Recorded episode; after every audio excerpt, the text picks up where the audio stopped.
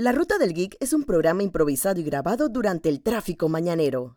Jorge Atencio y Alicia Roger les darán sus opiniones sobre lo último en la cultura popular. Les advertimos que pueden haber comentarios o palabras fuera de tono, sonido ambiente muy alto, pero lo más importante, hay spoilers de las últimas series y películas. Gracias y disfruten. Hello. Bienvenidos una vez más al auto de la Ruta Geek. Les saluda Jorge y Alicia. episodio 109 creo que estamos ya. Tendré que revisarlo, estamos No el se 100. acuerdo. No me acuerdo, pero ya hace rato pasamos el 100, vamos para el 110. Y aquí recargados de energía. Si en- para los que no han visto nuestras cuentas de YouTube, Instagram y TikTok, estuvimos de viaje. Hicimos nuestro viaje de Halloween en medio de, también, si han visto nuestros videos en TikTok, Instagram y YouTube, en medio de nuestra maratón de películas de, de artes marciales que se está transmutando en nuestro video de viaje, que se ha terminado de transmutar en lo que es ya nuestra maratón de Halloween. Va a ser nuestra maratón de Halloween de este año, inicia para el momento que estamos haciendo esta grabación. El 11 de octubre vamos a empezar los shorts de películas que estamos viendo de Halloween. ¿Ok? Ya me vi un par. También hay que ver, o sea, me vi las, la- la- em- la- las recomendaciones clásicas de We Need Halloween, de, de, de Halloween está completo sin esto, o sea, cosas como Beetlejuice, The Frighteners, Frankenstein, la novia de Frankenstein, que eso es lo que estaba viendo, y para ver qué más encuentro que no haya visto, o que tal vez he visto antes, pero que no sabía que existía y pensaba que entre los recuerdos de entre mi infancia hasta mi vida adulta pensaba que eran alucinaciones de algún tipo de caramelo. Bueno, yo solo me vi el primer capítulo de la segunda temporada de Chucky. También eso cuenta. Es lo único que me he visto. So, eh, entonces, fuera de eso, eh, nosotros este, hicimos un pequeño paseíto. Nos dimos una vuelta por. A ver, bueno, es que hicimos de todo. O sea, fuimos a ver el, el Disney en California que tenía su evento de Halloween. Eh, fui- fuimos finalmente, tuvimos la oportunidad de entrar al Avengers Campus. Fuimos a ver, fu- fuimos, parte, fu- eh, fuimos a una de las presentaciones del tour de Clerks 3 de Kevin Smith, que valió la pena, la verdad. A pesar de que la película sale este viernes, esta misma semana ya sale en, en digital, pero valió la pena verla en, en pantalla con un montón de fanáticos de Kevin Smith. Se sentía la vibra, no solo de ver sus incesantes monólogos que supuestamente son respuestas a preguntas. A ver, fuimos, fuimos al estudio tour de Warner, al estudio tour, bueno, el estudio tour de. Ok, eh, so, this is the thing. Esta es la cosa que nos llamó la atención. Cuando estábamos planificando este viaje, fue, vamos a estudio tours. Porque hay cosas de los estudios de cine que llaman la atención, porque tienen exhibiciones de, de los props que usan las películas, los trajes que usan las películas. Tienen bastantes cosas que usan las películas y uno llama la atención. Y es curioso porque el estudio tour de Universal, de Universal Studios, es parte del parque de Universal Studios. Es una atracción más que la modifican para Halloween. Y este año tenían la atracción de entre, entre las cosas que tenían, tenían un área que estaba basada en la película Nope, una de nuestras favoritas de este año. Y es curioso que todos los otros, los otros tours, por lo menos el estudio tour de, Sony, es de que, bueno, sabemos que la gente le gusta ver las cosas de Spider-Man, de Ghostbusters y de. Bueno, sí, de Spider-Man, Ghostbusters en medio de las otras cosas que producimos. Ahí está, hay un cuartito donde están esas cosas. En el estudio tour de Warner ya se ha acoplado el estilo de Universal de vamos a darte un tour real, vamos a ponerte experiencias interactivas, pero sí es un tour real, solo que tenemos una dinámica de parecida a la- el, el- el formato de ordenar a las personas es parecido al de un ride. No, lo que pasa es que, bueno, lo que ocurre es lo siguiente. Ujú. En el caso de Universal Studios, ellos a través de los años, Ajá. por ellos convirtieron la mitad del estudio en un parque temático, Ajá. igual que hicieron en Florida, con la leve diferencia de que el estudio de Florida en realidad nunca fue muy activo como Ujú. estudio de cine. Ajá. Que es lo mismo que le pasó a Disney con sus estudios allá, que tampoco eran muy activos como estudio de cine, ¿ok? Ellos lo que hicieron fue la parte de arriba, de hecho, si se fijan en nuestro TikTok y en nuestro YouTube Shorts y en Instagram subimos un video desde las escaleras. El parque tiene una parte arriba y una parte que bajas tres sets de escaleras eléctricas, que una es básicamente el Stairway to Heaven larguísima. Ujú. para llegar a la parte de abajo y entonces es donde encuentras atracciones como la momia, Transformers Y Jurassic y Jurassic World. Entonces esa parte de abajo eran estos soundstages de estudio que ellos han cerrado de soundstages y los han vuelto atracciones Ajá. con el paso de los tiempos. De hecho Mario es lo mismo. Mario fue que demolieron uno de los soundstages y lo volvieron Mario. Es lo que ellos han estado haciendo a partir de los años. Pero el estudio tour prácticamente desde que comenzó ellos lo querían hacer una experiencia interactiva. Entonces el estudio tour de Universal en realidad es un ride que tú te montas en el tranvía y tú pasas a través de los sets que ellos tienen, el set de New York que ellos tienen, que es uno de los más grandes. El Town Square, el pueblito que usualmente usan para películas. Town Square, que era- futuro. Ajá, que er, películas del oeste y otro tipo de películas, ellos tienen un suburbio que de hecho fue Wisteria Lane durante los años de Desperate Housewives y Desperate Housewives fue un show tan grande que de hecho ellos se apropiaron de las casas y no se pudo hacer nada por el periodo que duró la serie. O sea, esa serie era así de fuerte en su momento. Que cosas como las que hemos mencionado, que los Oscars fueron el lunes, porque los Oscars no se atrevieron a competir con Desperate Housewives. O sea, fue un show impresionantemente grande. Entonces, ellos tienen un set vivo que es el set de la Guerra de los Mundos, que es un avión que es bien chistoso porque en esta vuelta, como también fuimos a Sony, Ajá. descubrimos la historia completa del avión, que el Ajá. avión en realidad se compró para filmar Air Force One. Mm. Y después de Air Force One se lo vendieron a Spielberg, que eso explica por qué Spielberg lo compró solo en 600 mil dólares, cuando Ajá. era un avión de la Boeing. Y él lo destruyó, pero el set de la Guerra de los Mundos del avión estrellado, tú lo ves en el Studio Tours y está igualito a la película. O sea, ellos Ajá. mantuvieron el set así. De hecho, este año era parte de uno de los laberintos. Esto, originalmente las casas embrujadas de Horror Nights se llamaban mazes, eran laberintos. Entonces, el estudio tour durante Horror Nights en Hollywood se vuelve algo que se llama el Terror Tram. Y lo que ellos hicieron fue que todo lo que es desde la parte de tú ves la casa de psicosis y ves el Hotel Bakes, el Motel Bakes. Entonces, desde allí en adelante, ellos lo tenían con meses en los que básicamente te salía la mascota de ellos, que es la versión de Hollywood del payaso. Un payaso De Orlando. que ellos inventaron para, la, para el Horror Nights. Entonces él te salía junto con los Killer Clowns from Outer Space y entonces te correteaba a través del laberinto. Y entonces después del laberinto, esto ibas a la casa de Norman Bates y él te salía, no sé si vestido como el normal o la mamá, Ajá. y es un photo op. Ajá. Y entonces después de ese photo op, te correteaban otros bichos, los Tethers creo que ya eran de De, Oz, de Oz. Ajá. te corretean desde el avión de la Guerra de los Mundos hasta el set que construyeron de Nope, que es básicamente el parquecito. Ajá. Entonces, toda esa parte tú la podías ver de día, solamente que de día más que nada no, no estaban los monstruos, Ajá. pues. Entonces, a partir de... Lo, lo curioso es que el parque de Orlando, como es tan grande, las cosas de Halloween están ahí durante el día y el parque de, de día funciona más o menos normal, con la leve excepción que tú sabes que te van a sacar. El parque cierra temprano.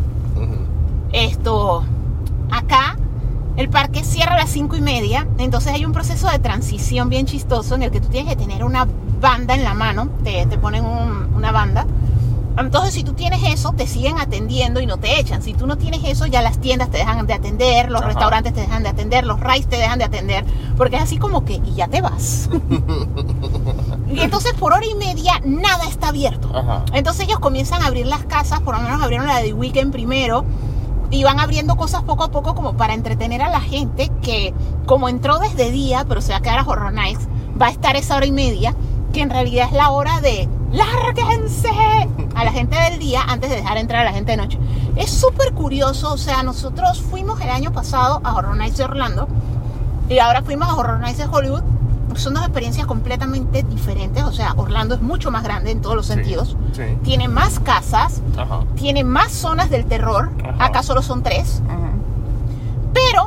Acá son artistas frustrados de Hollywood. Que estos manes van a hacer todo lo posible Ajá. para asustarte. Y la, la otra cosa fue que nosotros el año pasado, cuando fuimos al Horror Nights de Orlando, fuimos en pandemia. O sea que cualquier cosa que hubiese en las casas no iba No a se te salir. acercaban no se te había acercaban, había vidrios. una barrera que te lo separaba. Había vidrios entre los actores y tú. Y entonces era como que tú te metías en la casa sin miedo porque tú dices, este man no me puede hacer nada. Ahora no, te respiraban encima. De hecho, un mortífago casi de un infarto a Jorge porque no se dio cuenta que lo tenía al lado. Ajá, no me O sea, el man estaba literalmente manoseando a Jorge y Jorge Oye, no, tampoco así. Poco te faltó para decirme que, que, que me tocó con la varita. ¿no? Eso es- La cosa es que un mortífago hizo lo que le dio la gana con Jorge. que no, nada más me, no, nada más lo tenía al lado. O sea, yo estoy hablando con, con Alicia. Yo volteo y de pronto está el man ahí. Y yo me asusto por el man tan ahí. Pero Y de entonces. ahí en adelante no nos dejaron de seguir. Ajá, porque, porque- el asunto es que si ellos saben que tú tienes miedo, ya No, hasta ahí entonces lo llegaste. que me da risa es que los manes se te- lo- los manes eso, en los dos lados, más que nada en este. Lo- pero esos son los que, los mortífagos y los que están en las calles vestidos de payaso y vaina. Esos manes están por ahí dando vueltas, se te acercan, no te van a hacer nada, simplemente te van a sondear. Te van a asustar. Te van a sondear. Pero si tú te asustas, entonces los manes ya empiezan. ¿Tú sabes cuándo se les va el efecto? Cuando ellos lograron asustarte, pero todavía se quedan ahí, que quieren volver a asustarte, que empiezan a hacerte que. "Oh, oh". Lo que pasa es que hay, un, hay, hay ciertos manejos de situaciones. De hecho, nosotros consultamos porque básicamente, como explicamos, y también lo explicamos cuando fuimos el año pasado, a mí me asustan los payasos y las mascotas del evento son payasos. Payaso. Entonces, curiosamente, en, en Hollywood hacen algo. Orlando tiene un área segura que son las aceras. O sea, en Orlando, por default, los monstruos de Horror Night no pueden subir a las aceras. Ajá. Entonces, el secreto es si tú tienes miedo, de hecho lo encontré en la guía para gallinas de Horror Nights, tú estás en la acera y normal. O sea, tú puedes pasar, bordear la, los, eh, los scare zones desde la y no te pasa nada. Así se llama la página, guía de gallinas para Horror Nights. No, pero es, así se llama el artículo. Ah, ok. Es un, es un blog post. Ok. El asunto es que esto, acá no hay aceras. Ajá. Entonces, acá básicamente la premisa es, mira al piso.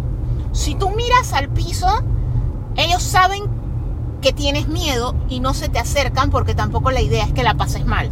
O sea, en realidad ellos tratan de asustarte, pero en el sentido de la gente que se está tripeando, me asustaste y después tri- me tripeo con el monstruo, hay gente que se toma selfie con los monstruos y eso.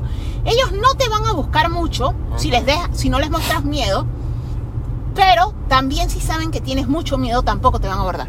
Claro. Pero el asunto es que los ponen enfrente de la entrada. O sea que tú forzosamente, si tú te quieres ir antes de la hora que acaba, forzosamente Tienes que pasar un excursion. Y es el excursion de los payasos con sierra. Ujú. Entonces nosotros básicamente lo que hicimos fue que nos metimos en la tienda de Mario Bros. para llegar hasta lo más cerca a la entrada. Entonces sí nos salió un tipo, pero a mí me asustan mucho los payasos, pero ah, si hay una cosa que a mí me hace valiente en la vida, es cuando Jorge se pone nervioso. Entonces, como Jorge estaba muy nervioso más que nada por miedo de que a mí me pasara algo, porque yo tiendo a paralizarme cuando tengo miedo, Porque ha pasado. porque ha pasado. Porque ha pasado en una casa de terror aquí en Panamá, local, con un actor mucho más frustrado que los actores frustrados. de- Ey, sí, porque ese man sí nunca me paró de asustar, porque como les digo, o sea, nosotros estuvimos en Six Flags, o sea, yo soy masoquista, o sea, solo me falta Knoxberry. Sí. Eh, el asunto es que ellos se dan cuenta, de hecho en Six Flags yo lo que hice fue bajar la cabeza y no se nos acercó ninguno. Ajá. O sea, así es sencillo, o sea, ese es el lenguaje universal de la persona está bien asustada, no te le acerques. Ujú. En el caso de acá sí se nos acercó uno y Jorge se puso súper nervioso y yo lo que hice fue que lo enfrenté. Ujú. Es que, hey, cool, me gusta tu sierra. Ujú. Igual a los Pero en el mortífagos. caso de Panamá, Alicia se congeló, se petrificó. ¿no? Íbamos en un grupo de cuatro personas, creo que esto lo hemos contado antes en el podcast, pero íbamos en un grupo de cuatro personas. Dos de ellos son psicólogos, Pero que no según que ellos existe la no creen, ajá, según dos psicólogos, No existe el miedo no a los existe el payasos. miedo a. Dos psicólogos renombrados localmente, no Dijeron existe el que miedo no a los existe el payasos. miedo a los payasos. Ajá. Sí que yo podía entrar a una mansión embrujada llena de payasos sin que me pasara nada en Latinoamérica donde te tocan, Ajá. te manosean, te ponen la sierra donde sea Ajá. Y no hay razón. So, entonces pasan dos cosas chistosas. Entonces, bueno, chistosas para desde el punto desde el punto de vista.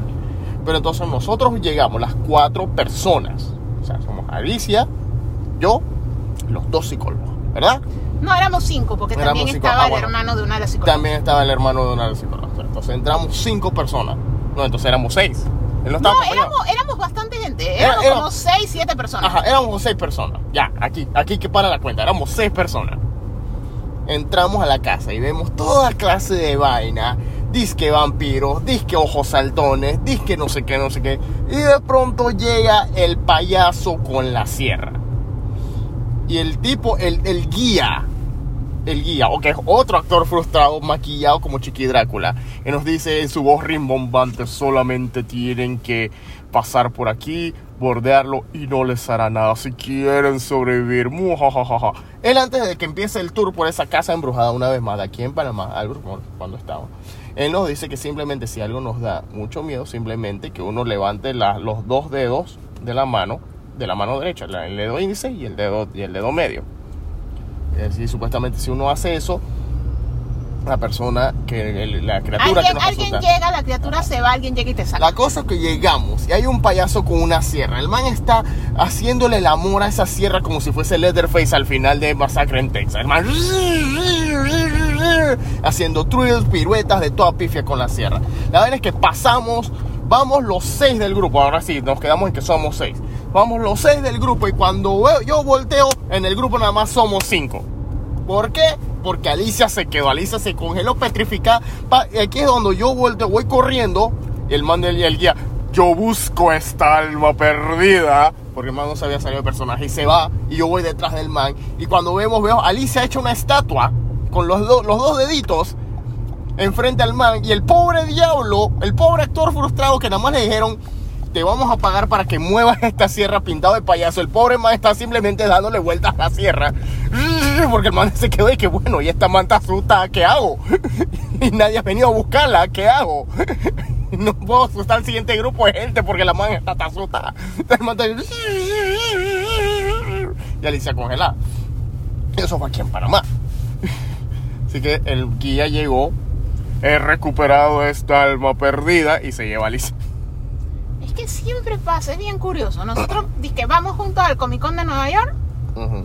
todo el mundo estaba vestido de Pennywise. Ajá, hasta el jefe de la Estábamos, policía. estábamos en la fila de Funko y había mínimo el de la película, como dos personas detrás de nosotros. Ajá.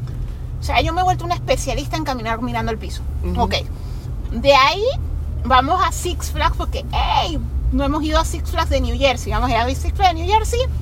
Está la fuente de sangre, nos tomamos fotos, la compartimos en Instagram, todo chilling, no sé qué. Y nosotros en nuestra noche del terror vamos a soltar El 500 desfile de los mil el desfile de payasos. los mil payasos. Sea, o sea, no hay más vaina, no hay vampiro, no hay hombre lobo, no hay zombie, no, mil payasos.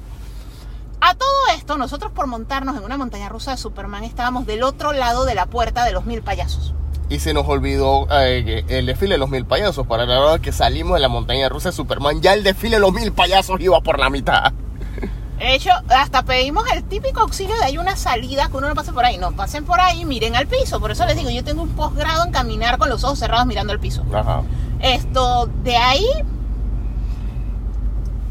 O sea, de hecho yo en los eventos locales no voy. O sea, usualmente dicen eventos de Halloween, yo no voy. Ajá. Esto, casualmente por eso, porque coño, o sea, o sea, ya nada da miedo. O sea, ya no existe Frankenstein, ya no existe nada, solo existen los payasos. La vaina es que fue lo mismo que pasó.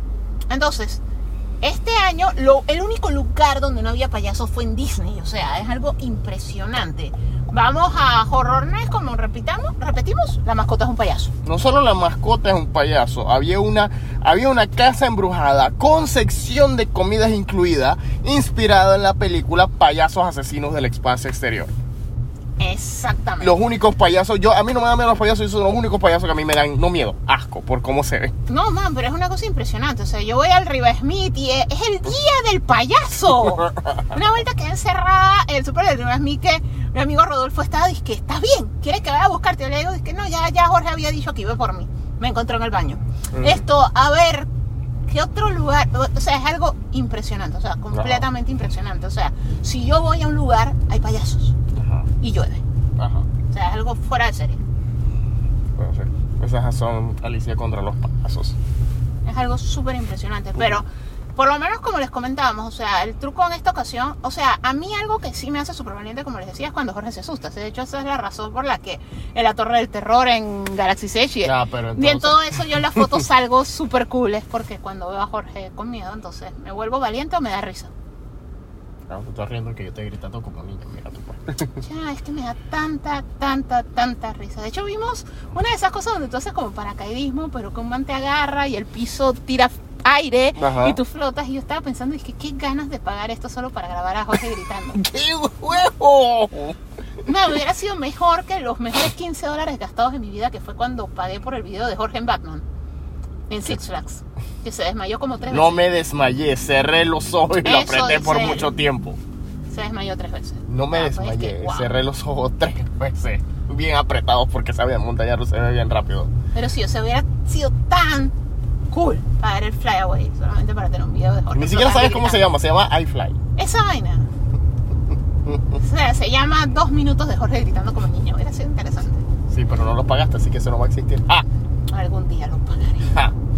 La, Que me agarraron pos un par de tiendas donde perdí un sí. So, anyways, entonces, bueno. Eso es lo que es Universal, el, estado, el lado de Universal. Entonces, en el lado de, de Warner, ellos sí es un estudio tour normal. Lo que me gusta es que ellos se han dado cuenta de, que la gente le gusta el estudio tour y que ya han tenido buenas propiedades. Entonces tienen todas estas áreas de no solo ver los props y los trajes originales, de que tienen áreas exclusivas de, de Harry Potter y de DC Comics. Antes que Zaslav se los eche y los cancele. No, y lo, eh, no, es que lo han agrandado, que es todo Ajá. lo contrario, porque eso era más chico. Nosotros Sí. fuimos al estudio tour de Warner en Los Ángeles 2016. en el 2016, 16. diciembre de 2016, Ajá. y era mucho más chico que ahora. Y es algo impresionante considerando que se parece muchísimo al de Londres. El de. Londres es full Harry Potter, y de hecho, el hecho de que hayan puesto como una sala de espera interín, el hecho de que los chotros salen constantemente y eso, me recordó muchísimo a Harry. Ajá. Y de hecho ellos en los últimos años, ellos abrieron el de Harry, en, el estudio tour de Harry en Japón, en Tokio. Sí. Y ellos también abrieron en una ciudad de Europa que ahorita mismo no me acuerdo uno de Game of Thrones. O sea que ya tienen No, experiencia entonces, en hacer y, estas y las cosas. áreas son, son bien cool, porque por lo menos en el área de Harry tienes esta área de que tú puedes hacer tus propias pociones y la- las ollas, las cucharas, los cucharones se mueven solo. Y cambia de Te, color. te enseñan dizque, las posturas de batalla utilizando varitas mágicas. Eh, esto, ¿para qué más? Tienes la selección del... Eh, tienes el sorting hat que te habla y a mí me llamó la atención porque la pegó con nosotros dos. Ajá. Pero El, el sombrero de alguna forma supo que Alicia es Gryffindor y que yo voy, yo voy para Hufflepuff. Esto, y de ahí tiene, tiene algunos fotos super cool. De hecho, Ajá. el de las cartas está impresionante. Ujú. Con, ¿Cómo te queda la foto? Pues Ajá. sí, Entonces- porque tienen varias cosas que los photops que te crean un efecto como tridimensional. Lo único que no logramos usar es que hay un app que es como el fan club de Harry Potter, Ajá. que te funciona en la tienda de New York, te funciona en los diferentes lugares que son parte del Wizarding World. Y entonces te, te sale como interactivo, como un AR, diciéndote, dándote más información y eso. Y entonces es como si fueran estampillas que tú vas sellando de estuve en estos lugares. Ujú. Pero eso sí, bajo ningún motivo, razón y circunstancia logré que me funcionara. Yo creo que es por la iluminación, porque el lugar sí para mantener como el ambiente de DC de Harry, la iluminación era bastante oscura. El área de DC tiene cosas cool, porque por lo menos tiene como un lazo de la verdad de Wonder Woman que se enciende. O sea, es tremendo foto, porque te pone las alas y el lazo se ilumina. Ajá, por eso las alas de Wonder Woman 84. Tienen un tridente que casualmente, o sea, todo es prop real de la película y no lo puedes tocar porque en caso tal de que ellos en otra película lo vayan a usar, esto debe estar utilizable. Ellos lo que están haciendo es que en vez de tenerlo en una bodega, cogiendo polvo, Lo están exhibiendo. lo- lo exhiben, pero si alguien lo necesita lo quitan y lo cambian por otra cosa, pues. Entonces el tridente sí está para que tú te tomes un photop agarrando el tridente. Más que nada es porque Jason Momoa en una premiere estaba haciendo el fake de que le iba a romper y lo rompió de verdad. Entonces gracias a esa metida de pata de Jason Momoa, entonces sí hay un tridente con el que tú puedes interactuar. Porque muchas de las cosas están así, es que ver y no tocar es Ajá. respetar. Exactamente. Pero es, es muy buen estudio tour. Entonces me da risa es el grunge de que los tour guys, cuando están en el tour, siempre están hablando mal del otro estudio tour. Ajá. Como que el de nosotros es mejor, porque el Ajá. otro solo. Ajá, porque en varios, en todos nuestros tours siempre había alguien diciendo, sí, como dice Alicia, de que, ah, usted, este es nuestro estudio tour es mejor que el de Universal. En el Universal van en un tranvía que lo, le ponen cositas y lo sacuden frente a pantallas. Y ustedes en el otro los van a poner frente a una foto, un chroma key para que le pongan una foto de que vas volando una escoba de Harry Potter. Aquí sí se hacen películas. Pero a veces otros estudios vienen a hacer películas con nosotros y, y nosotros vamos a hacer películas en los estudios. No, pero es que en realidad los tres son estudios Ajá, activos. O ajá. sea, es mentira decir que en uno no filman. O sea, lo que pasa es que el estudio tour de Universal, a menos que tú pagues la experiencia VIP, porque si hay una experiencia que te bajan, caminas y ves los soundstages, ves, ves más de lo que verías en el otro, pues. Ajá. O sea, eso sí existe. Pero Ujú. te cobran un poquito más. Pero Exacto. en realidad en todos filman. O sea, no Ujú. es solamente que solo filman disque en Warner y en Sony. O sea, la diferencia es que, por ejemplo, como les decíamos, el de Universal es un ride. Ajá. ¿Ok? El, el de Warner, en términos de Studio Tour, como Studio Tour es el mejor, porque Sí. tiene un poquito de todo. Esto, el de Sony depende mucho de que te gusten las propiedades, porque por lo menos tú haces todo un recorrido de todos los sets de la serie The Goldbergs. Si a ti te gusta The Goldbergs, Te lo va vas a apreciar. Exacto. Porque vas a estar en la sala, vas a estar en el basement, vas a estar en el cuarto de los tres pelados. Ujú. O sea, vas a ver muchas cosas de la serie que te vas a tripear. Porque ves la serie. Exacto. Si veías Breaking Bad, está el camión, está el oso de peluche, o sea, hay, hay memorabilia, hay cosas, hay props y cosas que usaron cuando filmaban Breaking Bad, también te lo vas a tripear. Y si te gusta Ghostbusters, están las oficinas de Ghost Corps y están los Ecto 1. Ok, pero si a ti no te gusta ninguno de esos, es que me, o sea, Ajá. te pasas como media hora, 45 minutos viendo estudio de los Goldbergs, eh, viendo los sets de The Goldbergs, si a ti no te gusta The Goldbergs, es que, guay. Ahora, la otra cosa que tienen los, los tres Studio Tour, más que nada el de Sony y el de Warner, es que ellos sí te, mientras lo- eh, ellos sí te enseñan bastante lo que son las técnicas de filmación. Por lo menos no es, eh, cuando logras entrar al soundstage y ves cómo se acomoda y cómo han estado te- perfeccionando los sitcoms, más que nada la técnica de ser eh, series de una sola cámara. Mientras que en otro, y yo recuerdo que una vuelta cuando fuimos al de Warner, la primera vez que fuimos al de Warner, que entramos a un, a un set, creo que era el de Two and a Half Men, pero ese momento estaba cerrado, pero que tú veías las sillas de... No, y nosotros vimos esta Two Broke Girls. Nosotros Ajá, entramos al Two Broke Two Girls. Broke Girls. que veías las sillas donde se sentaba el público para cuando grababan en con un estudio No, audio. es que si tú eres amante del cine vas a ver ciertas cosas. Por lo menos el de Sony, una de las cosas grandes que tiene es que te meten en uno de los mejores soundstages donde se graban los scores, que es el de Barbara el Bar- Streisand. Salón Barbara Streisand. Eh, esto, allí ves el estudio donde John Williams grabó gran cantidad de los soundtracks que ha grabado, que es uno de los mejores estudios con la mejor acústica del mundo. Te dejan entrar, te dejan sentarte en el sofá. Lo único que no te dejan es tocar los aparatos. Exacto. Pero es de por sí una experiencia, o sea, estar donde grabaron el soundtrack de Titanic. De algunas de las Star Wars, o sea, es toda una experiencia solo, o sea, el de Sony es para amantes del cine y como les decíamos, te tienen que gustar las propiedades que ellos te están mostrando ahorita mismo. En el caso de Warner es lo mismo, o sea, la parte de estudio, o sea, yo siento que un factor muy importante es que si te gusta Gilmore Girl lo vas a amar, vas a ver Ajá, todo, o todo sea, el pueblo. pueblo, vas a ver las casas, las casas de los vecinos, Pretty Little Liars también, porque son las mismas casas. Esto, de ahí, aparte de eso, sí, sí te dan cosas de cine, o sea, en todos los estudios tours sí recibes información de por lo menos cómo se filma, qué es un set vivo, un set temporal, cuáles son esas que sencillamente es el fondo y está completamente hueco por dentro, o sea que no tiene más nada. Esto, o sea, sí en realidad para un amante del cine son totalmente recomendados los tres. A nosotros nos falta los estudios grandes del Tour de Paramount. Esto, ese es un poco más chico en Ajá. términos de cosas adicionales que ofrezca. Exacto. Es el que menos cosas adicionales ofrece. Exacto, porque ese sí, sí te ofrece solamente es el tour por los sets, lo- lo- los modelos de ciudad y ya, y si hay una filmación, yupi, la ves. No, y que al final, te- o sea, sí te meten en un depósito donde vas a ver de películas, pero es bastante chico y eso es todo. O sea, ellos no le metieron experiencia. O sea, ellos sí son un estudio tour clásico. Ajá.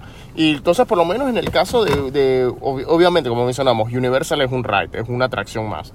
Eh, A Warner, menos que paguen más. O sea, ellos sí tienen una opción que caminas y que paseas por la... el- Warner- Depende de si no estén filmando, porque es que todos son muy activos. Exacto. Warner tiene esta área de interactiva donde te pueden poner, te hacen un video y una foto donde tú estás en el carro de Batman, en la escoba de Harry Potter y al mismo en el, en el set de Friends, en el Solo set que de les Big Bang damos una, una advertencia. También pueden tomar por celular y si se toman las de ellos, cada foto cuesta 20 dólares. No son gratis. Gratis es el Y- hecho de que te la tomaran y Ajá, ya. y Sony te da una foto que es eh, como si estuvieses Sony en sí te la Jeopardy. Ajá, ajá, ellos sí te la regalan como ellos Sony sí la tienen te, incluida. te la regala y la tienen incluida. Ahora venimos. Ahora ven. Cinco minutos más tarde. Y volvimos. Vimos. Y otra cosa que tuvimos la oportunidad de hacer en nuestras ocasiones fue que pudimos ir al Avengers Campus finalmente. Y una de las cosas que me sorprendió es, y es como que una, una juxtaposición con algo que para la fecha de hoy, para la fecha que estamos haciendo esta grabación, eh, se está dando en New York la premiere de Black Adam. la- ya la próxima semana, si no me equivoco, el 21, es que ya se estrena. Y una cosa que sí hemos dicho ya como un chiste recurrente tanto en nuestro Instagram como en nuestro TikTok y en otras de nuestras redes, es como el... Más que nada por la, la, la, eh, la narrativa que jaló La Roca hacia la producción, hacia la promoción de Black Adam, que ya incluso ya está en las mismas entrevistas ya, eh, eh, el, por más críptico que suene, que lo diga, obviamente está diciendo, yeah, Henry is over Superman in over movie. El- o sea, hay que, hay que ver, pero pues ya, ya el man ya ni se la está aguantando. Y entonces es curioso porque al final de cuentas, y es algo que hemos estado viendo, lo hemos visto en Twitter, en otros, hasta youtubers como Tracy Films diciendo que bueno, quisiéramos ver a Shazam contra la contra Black Adam porque es- su arch nemesis, su, su archirrival, pero la narrativa se ha vuelto a Black Adam contra Superman. Y es curioso porque cuando estábamos en Avengers Campus, y, una vez más, no es, que- no es una comparación, sino como que un- algo que nos llama la atención, las diferencias marcadas entre cómo se manejaron unos, unas producciones y cómo se manejaron otras. Y es que Disney cuando compró Marvel lo hizo con la intención de, eh, de, de, de- de- de- crear que todos estos personajes, hasta los que nadie diera un cuara por ellos, se volvieran en cosas icónicas. Y eso es lo que nos llamó la atención porque en, en Avengers Campus, Chang-Chi, que no usa máscara, ni siquiera tiene un traje icónico, ¿sabes? Era el que más la gente reconocía y él estaba sentado desde un balcón, ah, se le ponía frente a un balcón en el Avengers Campus y la gente, niños y adultos gritando que mira, ya está Chang-Chi y el man saludando hasta el punto que él tuvo que bajar, le dijeron que bajara a interactuar y se tomara las fotos con el público. Pero es que yo siento que, o sea, más allá del hecho de que Marvel, todos sabemos la historia de Marvel, o sea, Marvel como estaba quebrando, Ajá. tuvo que vender sus licencias y eso, es algo similar a lo que vemos con Nintendo, o sea, la película de Mario no la está haciendo Nintendo, la está haciendo Illumination. Universal, que es Illumination es parte de Universal, Ajá. porque es parte de ciertas licencias que Nintendo le vendió a Universal para sobrevivir. Universal prácticamente salvó a Nintendo porque Nintendo le va bien a veces y le va mal a veces. O sea. Nintendo es un pataleo de ahogado tan grande como Warner. Ajá. Esto con la leve diferencia que es una compañía japonesa y los japoneses son un poco más orgullosos y que ellos patalean Sí. un poquito más. Eh, el asunto es que Marvel hizo lo mismo. Ellos en su venta de licencias y uso de los personajes causaron cosas como que Spider-Man esté en Sony y todas estas cosas, pero ellos también le vendieron a Fox propiedades muy fuertes como Cuatro Fantásticos y Ajá. los X-Men.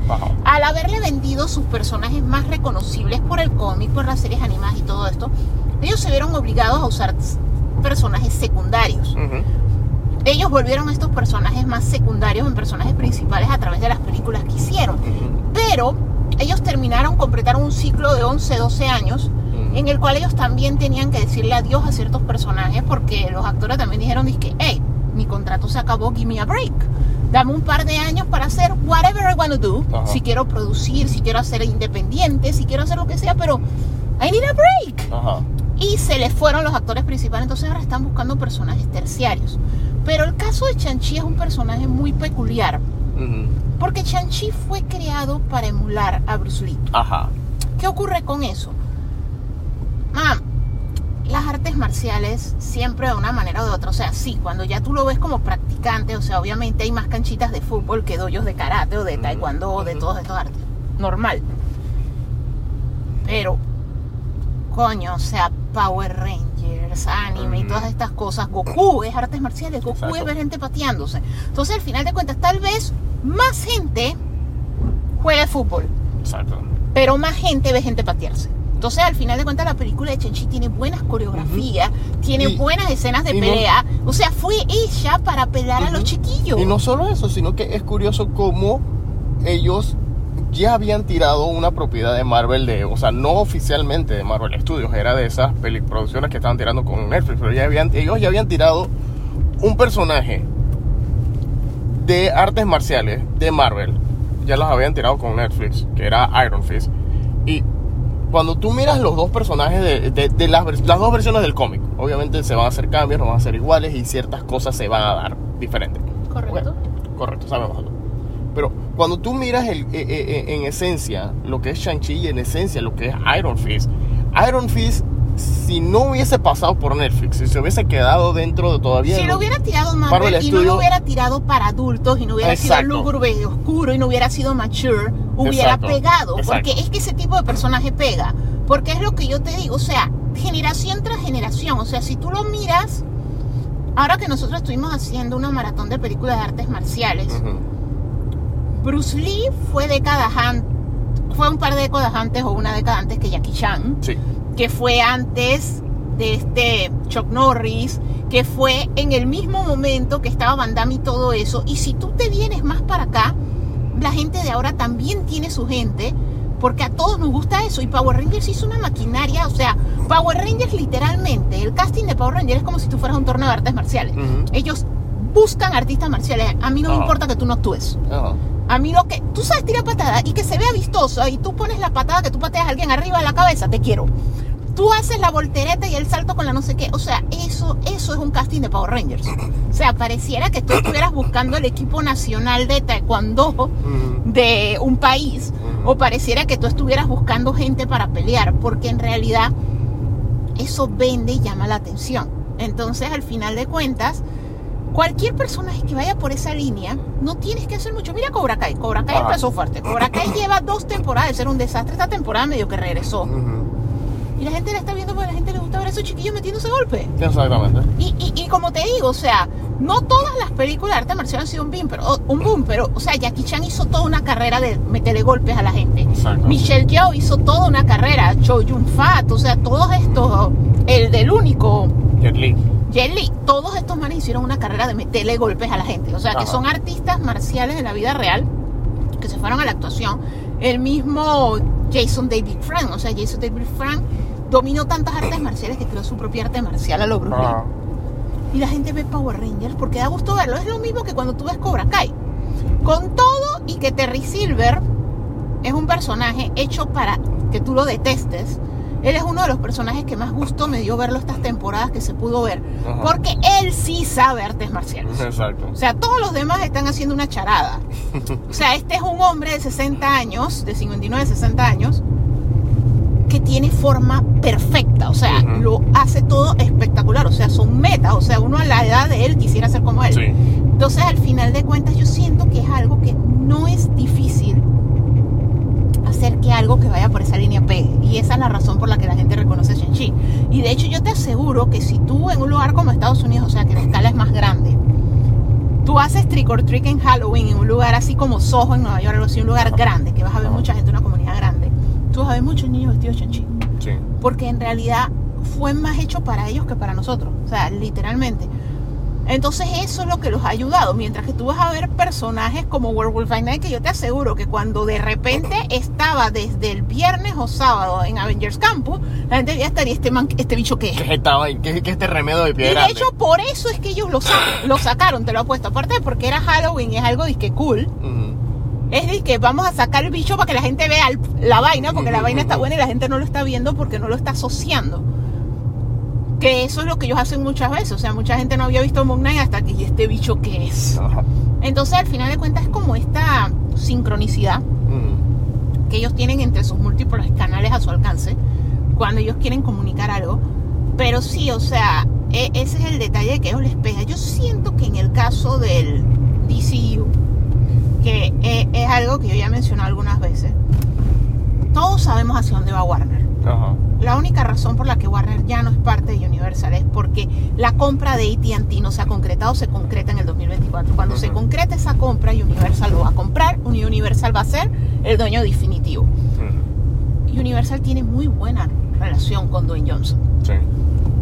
Yo siento que el poder que tiene Dwayne Johnson, que le están dando lo que pida, no se lo está dando Warner, se lo está dando el futuro dueño. Ujú. Ahí se lo está dando el hecho de, si tú le das a la gente lo que piden, es como el campo de los sueños, si tú los construyes, él vendrá. Ajá.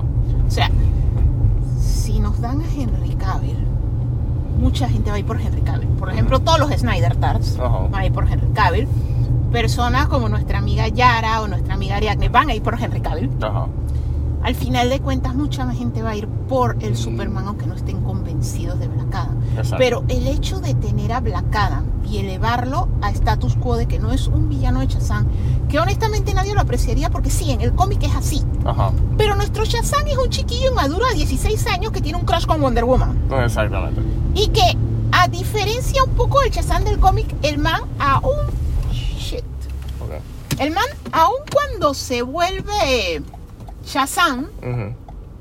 Es que tuvimos un problema en la manejando, nos encontramos con un, un hueco cráter en la calle. ahí vamos a tener un problema serio entonces nosotros tenemos un problema que nosotros perdimos una llanta de repuesto por un clavo básicamente de la cruz de Jesucristo Ajá. o sea no sabemos dónde conseguimos ese clavo tan enorme o sea parece un clavo de policía muerto o de construcción la cosa es que ahorita el carril en el que nosotros estamos manejando nos iba a llevar un hueco que nos iba a costar otra llanta sin tener llanta de repuesto Exactamente. porque comprar una llanta de repuesto en Panamá es todo un proceso, porque Exacto. tal resulta que la gente que te vendió el carro no te vende la llanta. Ajá. Entonces, al final de cuentas, es todo un protocolo. Así que tenemos que estar cautelosos. Así que lo que hicimos fue en plena transísmica, esperar que no hubiera ningún carro para ir en reboche para no caer en ese aviso. Exacto. No, pero volviendo al tema, lo que pasa es que el Shazam en el cómic pasan muchas cosas que hacen madurar a Billy Batson. Ujú. Y de hecho, cuando él se vuelve Shazam con todo y todo, no, no conserva la esencia de la personalidad. O sea, Ujú. el Shazam del cómic no sigue siendo un niño que hace el floss y que mete la pata. O sea, Exactamente. es como si fueran dos personalidades. Porque Ujú. como él hereda todas estas cosas, la sabiduría, la fuerza. la fuerza. O sea, Shazam es perfecto, aunque Ujú. Billy Batson sea un niño malcriado. O sea, eso es en el cómic. Acá no, acá es literalmente la película Big Deton Hands. O sea, es un niño en el cuerpo de un adulto y ahora puedo ir a los lugares donde no puedo ir como niño y hacer las cosas que no hago como niño y me van a escuchar más porque tengo el cuerpo de un adulto, pero tengo la mente de un chiquillo de 15 años con la hormona alborotada. Ajá. Entonces, ese chiquillo no está listo para pelear con Black Adam. O sea, Black Adam va a limpiar el, piso del DCU con ese. Ujú. O sea, esa es la realidad. O sea, no es solamente algo de que Superman es más popular o que Superman es Henry Cavill y todo el mundo es más Henry Cavill. No. El Shazam, como lo establecieron las películas de Shazam, está a años Sí. de poder enfrentar a alguien como Black Adam, que lo están poniendo como alguien peor que Darkseid. Ajá. Pero lo están haciendo como el villano humano, porque Snyder en sus películas, honestamente, solo desarrolló a Cyborg. Entonces, como él no desarrolló a nadie, en sus películas de los personajes, en realidad, ¿cómo te explico? O sea, no es, si tú no desarrollaste a los héroes, ¿cómo vas a desarrollar al villano? O sea, si tú tuviste tres películas y no desarrollaste a Superman, tu Superman es como quien dice el peor Superman de la historia, solo que el más bonito. Esto es la verdad, o sea, el Superman de Henry Cavill se ve bien, Ajá, pero no tiene más nada, Ajá. se ve bien. Entonces, tienes el peor Superman de la historia, pero que se ve bonito y somos la generación superficial, o sea, podría ser magnífico, pero si se viera como este el hindú que salió en Eternal, sería de que cámbienme ese man. Ajá. Ese no es mi Superman. Sí. Ay, maldita inclusión, etcétera, etcétera, lloradera y pendejadas de esta generación. Pero, como el man se ve como dibujado por Alex Ross, que ya lo he mencionado un montón de veces, entonces la gente le pasa más de cuatro vainas, pero en realidad no lo desarrollaron. exactamente. Si él no pudo desarrollar ni a Superman. ¿cómo coño a desarrollar a Darkseid? O sea, Darkseid sencillamente es este ser ga- villano galáctico que está bravo porque hace muchos años él iba a conquistar la Tierra, perdió, o sea, que está despechado y encima perdió su arma más grande, porque el man es tan pusilánime que nosotros, o sea, primates pelú, primates lampiños, le ganamos gracias a nuestros dioses griegos y eso. Y un linterna verde. Y un linterna Ni verde. siquiera, un- ni siquiera los corps, ni siquiera O sea, toda la legión de linterna verde, solo man uno. está despechado porque perdió y se le quedó la ecuación antivida. Entonces el man ni siquiera se acordaba que era aquí. Ajá. O sea, pero no está desarrollado. Sencillamente es este bien superpoderoso para que los buenos algún día le entren a golpe. La vaina es que. ¿Qué le funcionó a Warner? Que dentro de todo, Thanos era empático, Killmonger era empático. O sea, el MCU, de hecho, tú hasta entiendes a Baron Mordo. Y de hecho, cuando tú ves a Wanda, tú dices que este man tenía razón. Ajá. O sea, al final de cuentas, el MCU, sus primeros villanos eran copycats del bueno, Ujú. con los mismos poderes y eran un poco lineales y huecos. Ujú, Porque en Pero- realidad ellos querían que tú desarrollaras la, la empatía por el, por el héroe. Pero con el tiempo ellos cambiaron y los últimos villanos del MCU, o sea, Killmonger, por ejemplo, o sea, tú te súper identificas con Killmonger y su deseo de negros al poder porque coño estaban súper oprimidos. Exacto. Y era como que, ¿cómo estos ustedes están en su burbuja escondidos mientras aquí hay gente muriendo? O sea, Martin Luther King lo mataron. Exactamente. O sea, toda la opresión que hubo, y era de que ustedes están viviendo como reyes allá porque les cayó un metal del espacio. Entonces, al final del cuenta, tú empatizas con Killmonger. De hecho, el mismo héroe al final dice, yo voy a abrir esta vaina porque este man tenía razón. Ujú. Los villanos de Marvel de los últimos años, lo malo es el método. Exacto. Es el cómo están haciendo las cosas. Ujú. Pero tú te puedes identificar con su causa, que es algo que DC ha logrado hacer en manos de otras personas. Porque Reeves lo hizo Con con, el- su el acertijo. acertijo. El acertijo tú te identificas con su causa, más no con su método. O sea, no es que nosotros vamos a decir que ahora porque hay políticos corruptos hay que poner bombas en todos lados. No, eso está mal y eso no se hace. Pero lo de que hay que eliminar la corrupción, hay que eliminarla. Entonces, Ajá. al final de cuentas, tú te identificabas con el acertijo. De hecho, por eso que tú vas a los lugares y entre el merchandising hay ropa del acertijo, porque. La gente se identificó. Y de hecho, dentro del mundo de la película también te ponen eso, que es lo mismo que hicieron con el Joker de Joaquin. Phoenix, que te muestran que la gente se identificó y no era solamente gente loca escapada de Arkham, como en el caso del Joker anterior. Ajá. Acá era gente que sencillamente, en verdad, basta de todo esto, anarquía. O sea, es algo con lo que tú te puedes identificar. Pero eso Snyder no lo sabe hacer. O sea, él es muy bueno visualmente. Pero tú para llegar a ese punto tienes que desarrollar al villano. Y él no desarrolló a Darkseid. Porque inclusive en el medio estaba Steppenwolf. Y cuando tú vas a ver iban a pasar miles de cosas antes que tuvieras a freaking Darkseid. Porque en final de cuentas el villano era Superman. Ajá. Porque él lo único que te construyó es... Este man está obsesionado con esta mujer y si a esta mujer le pasa algo, él se vuelve malo. Ajá. O sea, él se ni de siquiera. Los Ken no sirvieron para un fucking coño. Porque Mm. literalmente el man es Anakin. Ajá. Sí, volvió a Superman Anakin. Anakin Skywalker. Volvió a. Superman Anakin Skywalker. Si le pasa algo a esta mujer, al, coño del mundo, al coño que mis padres me enseñaron valores. Pero por eso él hizo la deconstrucción, no comenzó con Clark. Mm. La deconstrucción comenzó con Jonathan. Que Jonathan ya deja que se ahoguen los pelados de luz. Ajá. Tú no ves que te van a descubrir por pendejo, hubieras dejado que se ahogaran. O sea, Sí. ese es el Jonathan Kent de Snyder. Ajá. Porque la deconstrucción comenzó desde ahí para que tú tuvieras un man ambiguo que es que yo, yo destruyo el planeta Tierra por Luisa Lane. O sea, de hecho, literalmente, Ese es el Nightmare, eso es lo que pasa en el futuro. ni siquiera es el Nightmare, ese es el Superman de la segunda crisis. El que Ah. estaba medio tostado, Ajá, que trabajaba, que manipuló a Superboy. Superman Tierra 2. Es Superman Tierra 2. Ajá. Ese es el Superman de Snyder. Porque ni siquiera es decir que es Kingdom Come. No, no, no, no. no. Ese es el Superman de Tierra 2. El Superman que si se muere Lois, Destruyó todo. aquí todo va a arder. Ajá. Entonces, obviamente, el villano de él es Superman. O sea, él empieza con Superman porque el verdadero villano de él era Superman. Y la única manera de controlar a Superman era, a este man no le importa nada excepto a esta mujer. Matemos a Batman para que la mujer sobreviva. O sea, eso fue todo, esa era la saga de Snyder, que por eso yo te digo que él es muy bueno visualmente. Ah. Él te pone las películas en pantalla como 300 y eso y tú la ves y es un cómic, Ujú. un cómic viviente. Pero él no desarrolla la historia. Pero si tú agarras un Black Adam que tiene una historia a tiempo de Kratos, que lo traicionan los dioses, pierde a la familia y todo eso, es un villano empático porque al final de cuentas tú te empatizas con su causa, que es lo mismo que Thanos. Thanos perdió todo y al final de, hey, yo perdí todo por la superpoblación. Vamos a deshacernos de la mitad de todo. Este va a ser un man que es, yo perdí mi familia, me traicionaron, perdí esto, perdí lo otro. O sea, eh, lo volvieron gore.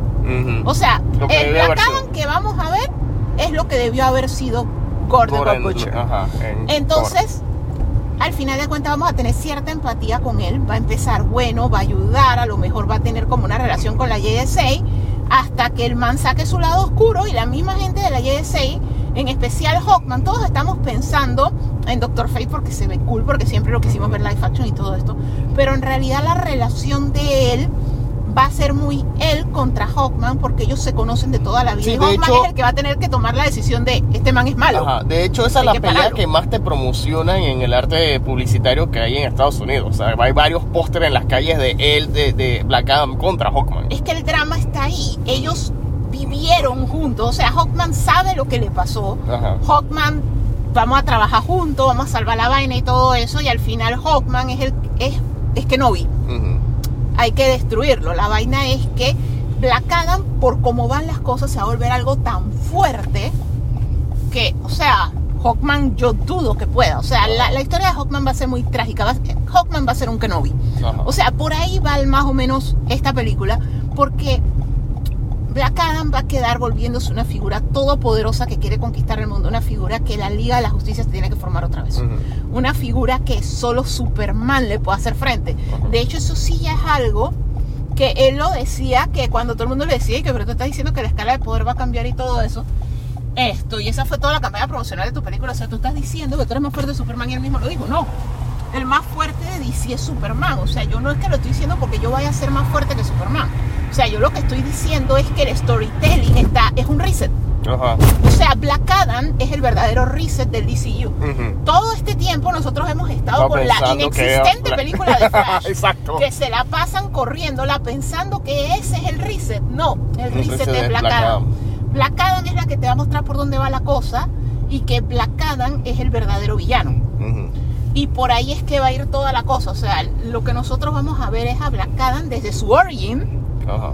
cómo se desvía cómo traiciona a la gente que confió en él, cómo la JSA van a ser exactito como la, los Illuminati de la Tierra 838 y van a pasar Oh. su penón Sí. y no van a poder con este monstruo, así como los otros no pudieron con Wanda. Y al final de cuentas, ese es el nuevo orden. ¿Qué Darkseid? ¿Qué Steppenwolf? ¿Qué ecuación antivida? Este es el nuevo orden. Este es el Thanos. Por aquí va la cosa. Y entonces ahora vamos a ver qué villanos va a reunir y va a levantar y todo eso. Y qué villanos ellos sí van a salvar de lo que se hizo antes.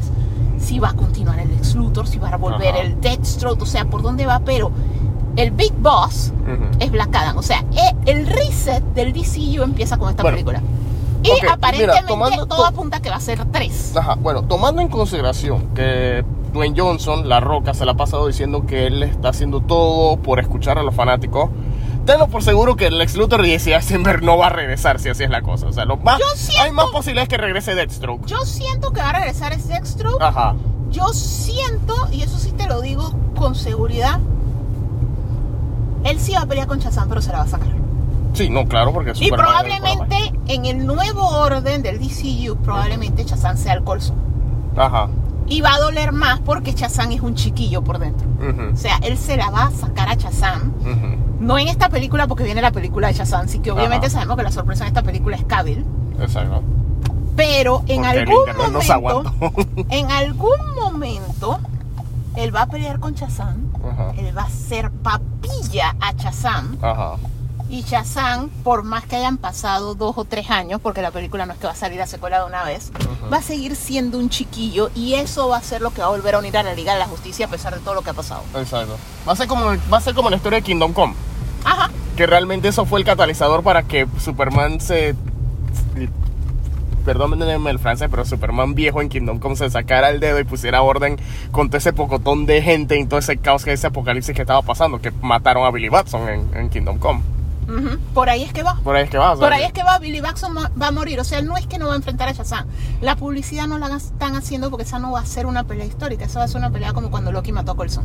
Ajá, Y eso va a ser el catalizador que va a hacer que Superman y todos los demás exacto. Ahora mismo, finalmente hagan algo contra ese ok, man. les recuerdo a los que están escuchando el podcast que estos son nuestras teorías. Todavía no hemos visto Black Adam, estamos tirando. Nosotros estamos- no hemos visto Black Adam. Ajá. Estamos pensando que por allí van las cosas, dado todo lo que ha salido en los medios, la publicidad y las teorías que están saliendo alrededor. Pero no hemos visto la película todavía. O sea, que quisiéramos que, que, que tanto a mí y a Alicia nos caigan la boca y que disfrutemos la película, que la película Yo, sea yo realmente quisiera, buena. exacto, que, que me caiga en la boca. A mí me gusta cuando me cae en la boca, como me lo hizo Hulka, que casualmente a la gente no le gustó mucho Hulka, pero el final de ese penúltimo episodio, yo, yo no me esperaba que se fueran por ahí. Exacto, nadie O- se o- fuera por- honestamente, el, por dónde iba a ir el final, yo pensé Ujú. que era por otro lado completamente y no que iban a salir por, eh, por el lado que se fueron. Ajá. Entonces, a mí me gusta cuando es así, porque a mí no me gusta predecir las vainas.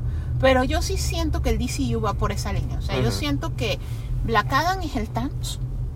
Va a matar a Billy Batson, Ajá. que es lo que causa que se una la liga otra vez y que este es el verdadero reset. O sea. Flash probablemente, con todos los cambios que ellos han hecho, probablemente Flash no sea donde eliminen el Snyderverse y todo eso, sea desde acá, las cosas vayan por otro lado. Y yo siento más bien que a lo mejor Flash, por todos los problemas que tuvo Ramírez y todo eso, sí sea un Flashpoint autocontenido. O sea, que salgan cosas de otros personajes, pero que sea una historia de Flash.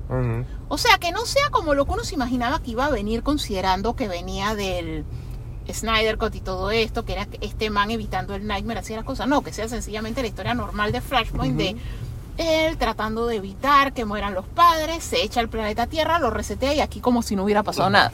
Que la película bien sí sucedió y mal sí. O sea, bien o mal que sucedió, o sea, el status quo permanece, pues a eso Claro. me refiero. Porque en realidad quedan muy pocos efectos secundarios, a eso me refería, ¿no? O sea, te puede quedar un recasting, que fue más que nada lo que hicieron cuando lo hicieron en Flash, que eso que la hija de Deagle cambiaba hijo y después se, se dividió en dos y ahora eran dos, el niño y la niña. O sea, yo siento que van a hacer cosas así, pero probablemente por todo lo que ha pasado con Ezra Miller y eso de que ellos quieren deshacerse de todo eso, ellos Ajá. quisieran no mostrarla siquiera. Exacto. Yo siento que el reset va a ser esta. Que esta es el verdadero reset donde va a mostrar, mira, la próxima trilogía es de Black Adam, el villano es Black Adam. Black Adam empieza siendo un antihéroe. Como Kratos. O sea, Ajá. Kratos a cierto grado tú empatizabas mucho con él. Y ya llega un punto que tú no sabes simpatizar o no hasta que lo humanizaron Ujú. en el último, o sea, en- el God of War, cuando ya es mitología nórdica, lo humanizan, tiene el hijo, se enamoró, tuvo la familia otra vez. Es un Kratos más humano, Ujú. porque Kratos era una vaina que gruñía. Ajá. O sea, era como un cocodrilo en celo, o sea, no tenía la más mínima personalidad, solo... La, la vaina es que muy probablemente por ahí va la cosa, pues. Que te dan la primera película en la que te cuentan la historia de él, empatizas con él, el man hace el turn into heel al final, Ujú. el heel turn al final. Y entonces ya después de la siguiente mata Bill y todo eso, se reúne la Liga de la Justicia con los que ellos hayan decidido conservar. Ajá. Que ya sabemos que todos los problemáticos van por fuera. Esto, y de ahí vamos a tener lo que vamos a tener, pues. Exacto. O sea, toca esperar y ver. O sea, como habíamos comentado, nosotros no la hemos visto. En la película, en realidad, eh, estos preestrenos para fans con La Roca, obviamente el pobre hombre no era que podía dar la vuelta al mundo. Él trató de cubrir la mayor cantidad de ciudades estratégicas y él estuvo fue en Ciudad de Mm, México. Ajá. Ahorita mismo es que está en... Nueva York. Está es en Nueva York. Ahora mismo, para el momento Eh, que estamos grabando va, esto, está en Nueva York. él va a ir a Europa también, o sea, él, él tiene una combinación y cierra con broche de oro en Los Ángeles, lo que yo tengo Mm, entendido. sí. Entonces, al final de cuentas, nosotros no coincidimos con él en ningún lado. lado, Nosotros sí. estábamos en el lado donde él no estaba, así que en realidad no la hemos visto. De hecho, no estamos tan vueltos locos con la película. De hecho, lo que más nos emociona es ver al Doctor Fate. Ajá. Lo que sí nos emociona es la posibilidad de hacia dónde va, porque es algo interesante. Exactamente. O sea, es algo sumamente interesante hacia dónde va, porque una de las crisis principales que teníamos muchos de nosotros era que después de que DC, Marvel y otros estudios han hecho esto de el villano ya no, no exactamente es un villano, es un antihéroe. Ajá. Y lo han hecho muchas veces, ya uno pensaba que Chuzo Black Adam es otro antihéroe. Pues. Es el nuevo Shazam, o sea, no les gustó Shazam, sí que ahora es Shazam negro. Shazam negro. Pero ver que sí lo están montando como villano, solamente que están dándole un origen de que al inicio era Ujú. ambiguo. pues. Exacto, lo que va, va a hacer lo que hicieron con Spider-Man, que va a ser un origen de no sé cuántas películas para que ya tú, para que No, cuando... o sea, este es el origen, Ajá. pero parte que- de la película el man tú Exacto. sientes que es buena gente y ya después. Exacto, es, como el rey escorpión. Es que va a ser interesante para cuando ya, ya, si se cumple lo que estás diciendo, si te- eh, lo que se está sospechando, es que cuando ya lo veamos haciendo cosas como villanos, como el público va a estar sumamente dividido, porque va a haber gente que lo está, va a ver como villano y gente que lo va a ver como un antihéroe o como incluso hasta eh, como un héroe. Va a ser bien, bien interesante porque tú no vas a saber a, a- a quién, por quién, a quién tú vas a apoyar, si a los héroes o lo- a las acciones de Black Adam. Es que es relativo, porque yo siento que, o sea, Matt Reeves lo hizo muy bien en Batman, porque Ajá. tú empatizas con, como te digo, con la causa Ujú. del Riddler, aunque no empatizas con su método, y al final de cuentas, en medio de todo, si tú te fijas, el público se fue del lado de Batman. Ajá. O sea, porque al final de cuentas el método era el Que incorrecto. lo mismo que por pasaba eso es que yo te digo que yo siento que Black Adam sí tiene que hacer algo drástico, como lo que yo te decía de matar a Billy Baxon, porque al inicio tú puede que lo veas como que... O sea, que tú sientas que eso es lo que tenía que hacer. Porque es lo que yo te digo siempre, como por ejemplo, Chuzo, Si Batman matara al Joker, no hubiera pasado esto, no hubiera pasado esto. O sea, mucha gente no hubiera muerto si él no lo hace. Entonces, a veces tú vas a sentir si Black Adam sí tiene esta metodología que este villano hizo tal vaina, lo mato. O sea, que va a ese extremo, que es lo que esta película te muestra. O sea, esta película te lo muestra que él va a ser el hombre de acción, que uno va a estar así como cuando tú medio que vas del lado de Punisher, porque al final di que este man resuelve. Porque, o sea, los héroes por su propio código de honor a veces no siempre resuelven el problema. De hecho, mi historia favorita de, una de mis historias favoritas de X-Men que se llama Fatal Attractions, es cuando el profesor X ya dijo, güey, ya, esta vaina se acabó. Ujú. Y dejó vegetal a Magneto. Pero cuando tú ves esa historia, antes de esa historia, Magneto ya había hecho varios genocidios. Ajá. Entonces tú te dices que, dude, si tú hubieras dejado al man vegetal hace 20, 20 años años, atrás. ¿cuánta gente no hubiera muerto? Ujú. O sea, ese es el asunto. Pero los héroes por un código de moral para no jugar a ser Dios, no violar la ley y el orden. tun, tun, tun, O casos, o casos hiper complicados como el que tú acabas de mencionar de X-Men, que ellos tienen su. Que Eh, el ellos X y amigos, Magneto tienen su amigos, bromas. Pero más que nada es el hecho moral. Si yo uso mis poderes al máximo nivel para matarte porque tú estás jugando a ser Dios, yo estoy jugando a ser Dios. O sea, eh, eh, hay, hay una moralidad compleja ahí, que es la misma moralidad de Batman, que por eso es que Batman no mata, porque si Batman mata, ¿qué lo diferencia al Joker? Ajá. Entonces ese es el asunto. Entonces dentro de esa moralidad los héroes, como para, vuelva- full filosófico, como para no perder su alma. No hacen ciertas cosas que al final de cuentas permiten que el villano haga cosas más atroces. Ajá. Porque al final de cuentas el villano se va a escapar Sí. y va a estar más loco y va a hacer algo peor.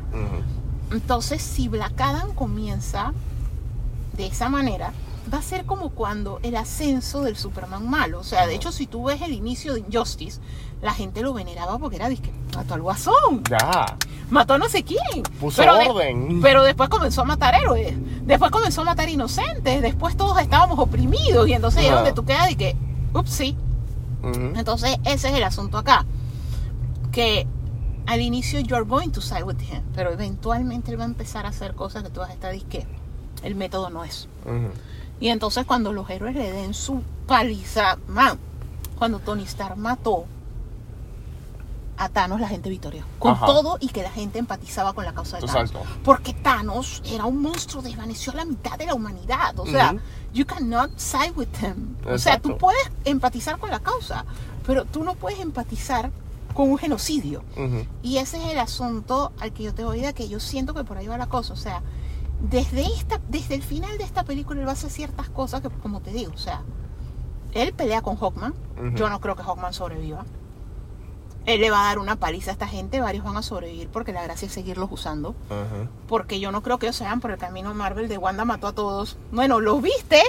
Te di lo que quería. Yo no creo que DC lo haga porque DC ya aprendió. Y si lo habían hecho, lo refilmaron. Pero yo no creo que ellos hagan porque ellos ya vieron la reacción al otro. Y es que eso fue lo que me llamó la atención porque cuando tú ves, antes de, los últimos TV spots, cuando tú ves los trailers, tú ves que el chas- eh, Black Adam peleaba contra toda la sociedad de la justicia, contra Hawkman, contra Atom Smasher, contra Cyclone, contra Doctor Fate, que él peleaba con ellos cuatro en una región random del Medio Oriente, que cuando tú veas los trailers tú podrías pensar que, ah, yo lo que sé de los cómics es que la sociedad de la justicia vino antes Antes, en los años 40. Y este uh, Black Adam y Hawkman son long, y Doctor Fate son longevos. Yo estaba, yo estaba tripeando que esas escenas en el Medio Oriente eran en algún punto del pasado, no sé, la guerra del Golfo o incluso hasta más atrás. Pero después cuando miras los últimos TV Spots y tú ves que por lo menos la manera en la que están editados los TV Spots, ellos están hablando con Amanda Waller. No, ellos el tienen presente. super- eso Amanda el Waller exacto. busca a ellos porque la Liga de la Justicia se desbandó. Ellos estaban bajo el mismo contexto que usa Peacemaker de que todo ya está, Ajá. solo que tú no lo viste. Exacto. Que tiene sentido porque chuzo, el Batman del DCU ha estado activo por 20 años. Él ya ha tenido sus villanos como el Joker, ya le mataron a un Robin. O sea, los superhéroes estaban, solo que no estaban en Villa Chica, que por eso que Superman creía que él era el único. Ajá, O sea, estaban cruzando el río ajá. El río, no Hudson, pero que es la misma vaina, o el East River, estaban cruzando el río, había vainas. Pero aparentemente en Villa Chica no había televisión, pues. Y aparentemente Luisa Lane no leía periódicos de, de antes de que ella naciera, porque Las cosas existían. las o cosas sea, existían. ¿Y cómo es así que la- todo el mundo sorprendido porque el, el hombre este que vuela, que se enfrenta a extraterrestres, las cosas ya existían? todo ya existía. Ajá. No, pero es que ese recurso que me da risa porque aquí no es el caso porque no son secuelas de legado, sino Ujú. que son películas que están reconeando el universo sobre la marcha. Ajá. Y entonces te están diciendo que algo siempre existió, pero nadie lo recuerda. Que porque las legacy sequels hacen mucho eso, porque Ujú. comienza Ghostbusters Afterlife en un mundo en el que solo el maestro de estos chiquillos recuerda que había fantasma. Ajá. O sea, es la única persona del mundo que es completamente ilógico, porque yo te aseguro que si esa vaina hubiera pasado en el mundo donde vivimos nosotros, todos lo sabríamos. Hasta los niños lo sabrían. Dice que sí hubo fantasmas en Nueva York. Hubo un gigante malvavisco en Nueva O York. sea, la gente todavía estaría vistiéndose La gente todavía iría a Nueva York a ver si le sale una vaina. Ajá. O sea, el hotel ese donde pasa una vaina sería el hotel más visitado. O sea, la librería no estaría toda pelona como está usualmente. O sea, la librería tendría una fila de miles de personas afuera. O sea, más grande que un Comic Con. Porque es que chuzo está la librería donde salen fantasmas. Y, y tú no te perderías dizque, tratando de caminar para llegar a la estación de bomberos que era de los Catofantasmas, porque te aseguro que tendría trolleys que te llevan hasta el JFK, porque aquí es donde vivían los cazafantasmas. O sea, al final de cuentas, no, porque ese es el mundo. O sea, nosotros tenemos amistades y todo eso. O sea, a ti te dicen ¿y qué tal lugar está poseído? Y todo el mundo dice que todo. Vamos para allá. ¿no? Nuestra O sea, amiga Chrissy, que, Chrissy La Rivera, que se, que se la pasa yendo a sanatorios abandonados allá en Europa. O sea, que es que en este lugar sale la vaina. Toy. O sea, al final de cuentas es así, o sea, el turismo paranormal es huge. Ajá. Entonces es, es imposible que en el mundo donde vivimos nosotros, o sea, para mí, Ghostbusters Afterlife es un multiverso. Lo que pasa es que ellos no lo quieren aceptar, pero eso es un multiverso. Porque no hace sentido, o sea, tú no te olvidas ese tipo de vaina, o sea, la gente no se olvida del 11 de septiembre. La gente no se olvida del bombing de Oklahoma.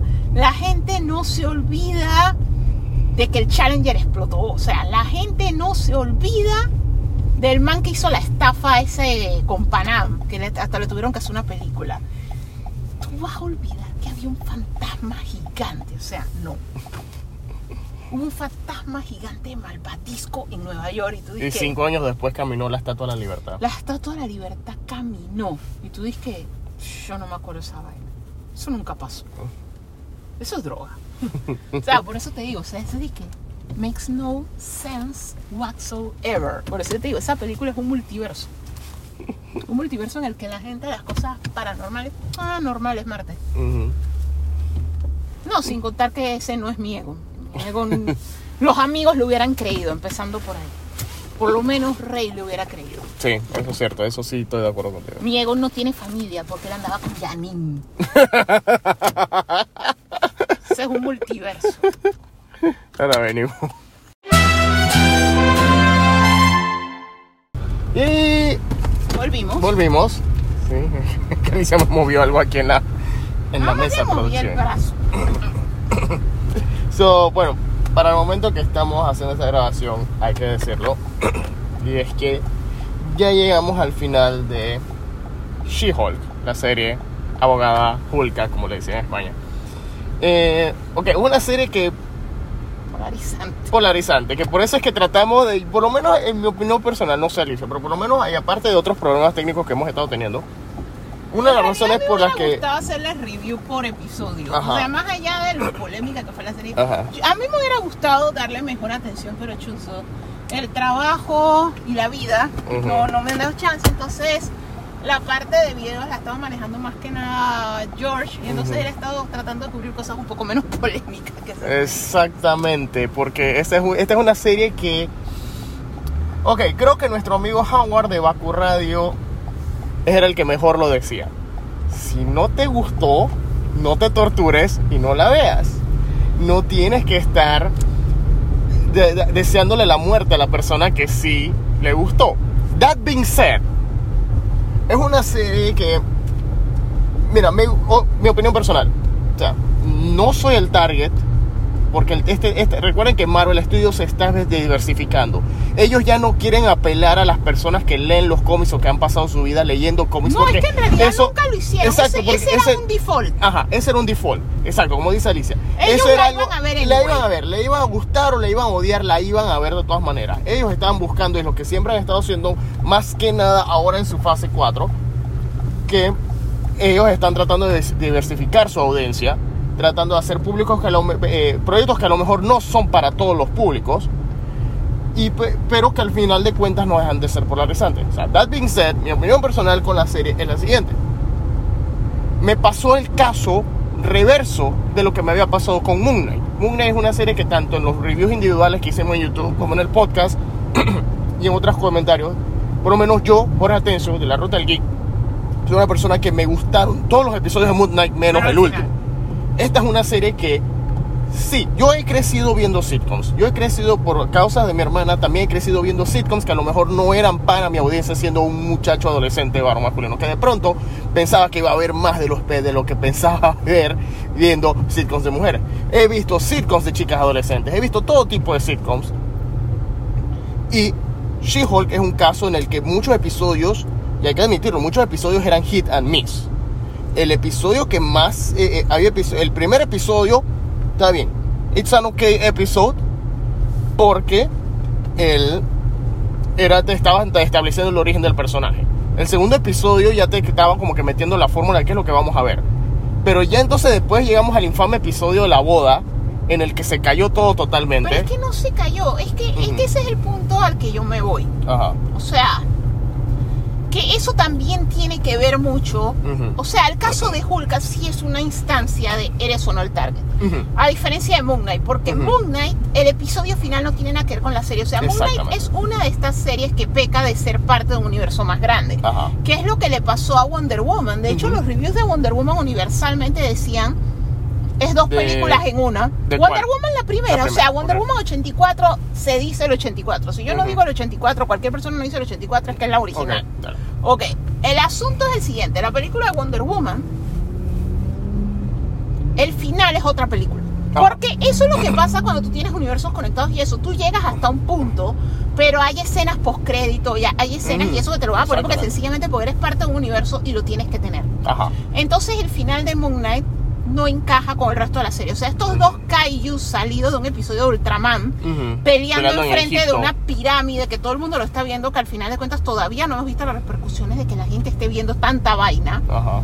porque con todo y todo lo que habían visto antes era más grande. O sea, no es lo mismo ver a Falcon, Iron Man, Capitán América y todo esto que ver dos dioses Bueno, egipcios del que tamaño de un edificio peleando Recuerda entre que sí. esos dos dioses egipcios supuestamente eran invisibles y solamente los involucrados los estaban pero viendo. veías la destrucción. O sea, Ajá, estaba pasando sí. algo, que es lo mismo que cuando cae el Eternal. O sea, todas estas cosas, o sea, el mundo todavía, el MCU, no ha lidiado. O sea, lidian con cosas como que, ah, en She-Hulk están viendo una página web de estas de tabloide y sale igual que el niño vampiro en el mundo de nosotros, National. Enquirer y todas esas vainas. Ok, normal.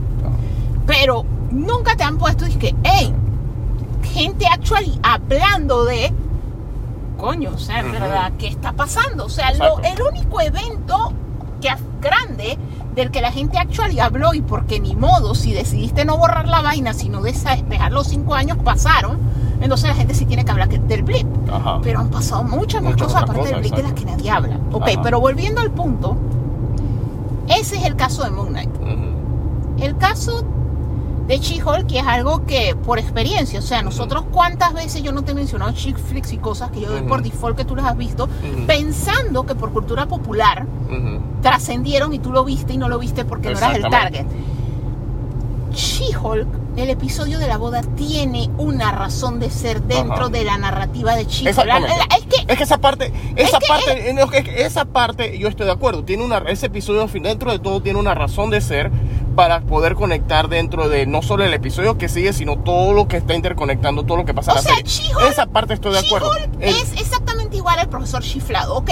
Tú tienes esta persona que es exitosa en su rubro, Ajá. o sea, ella es muy buena abogada, Exactamente. pero tiene problemas de confianza, es un trope de televisión, o sea, Ajá. todos estamos viendo que está Tiana Masrani, que es una mujer guapísima, pero en el mundo de la serie no la ven así. Exacto. O es lo sea, mismo que pasaba, mundo- lo mismo que, que te, te planteaban en Supergirl.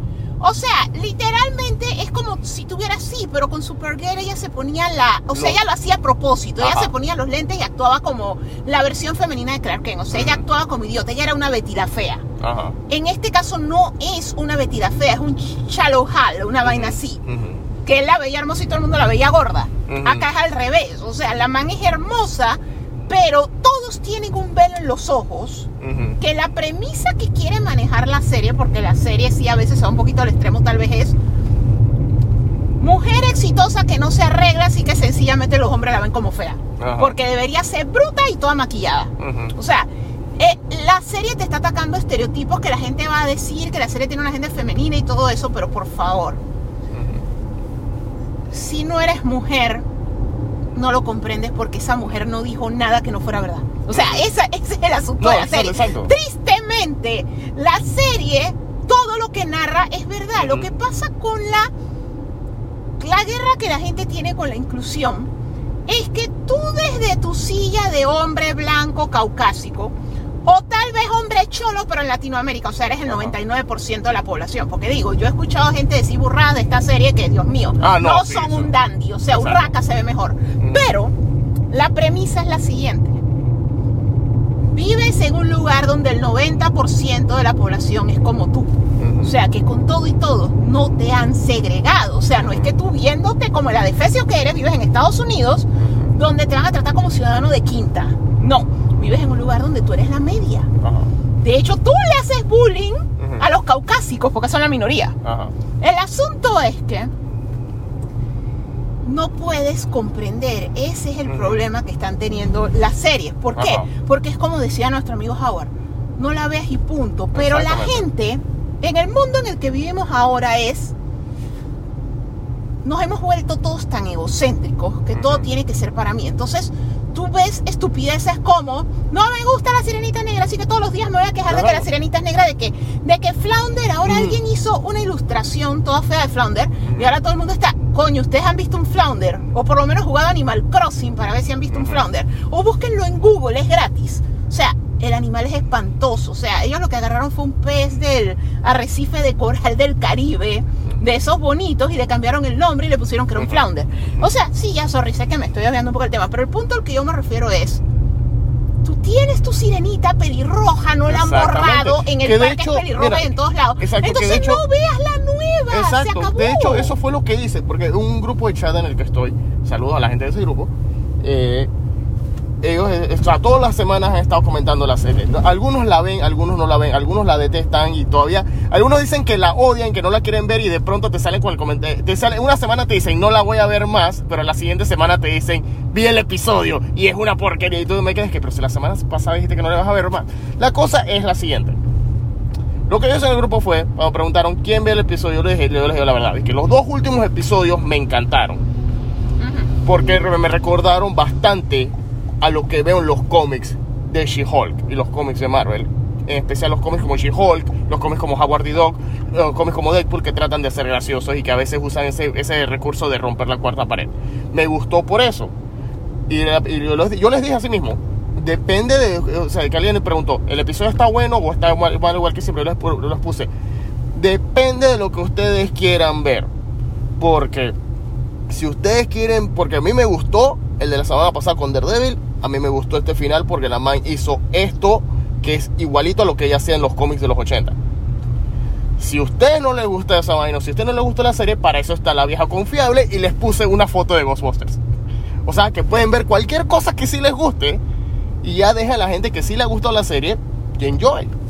Pero es que nunca lo van a hacer porque Exacto. lo que yo te digo es la nueva cultura actual de todo Exacto. tiene que ser para mí. Ajá. Porque el universo gira alrededor mío. Entonces, dude, hay miles de contenido para todos nosotros. O sea, para ti, para mí, como dice Exacto. Oprah, y para todo el mundo.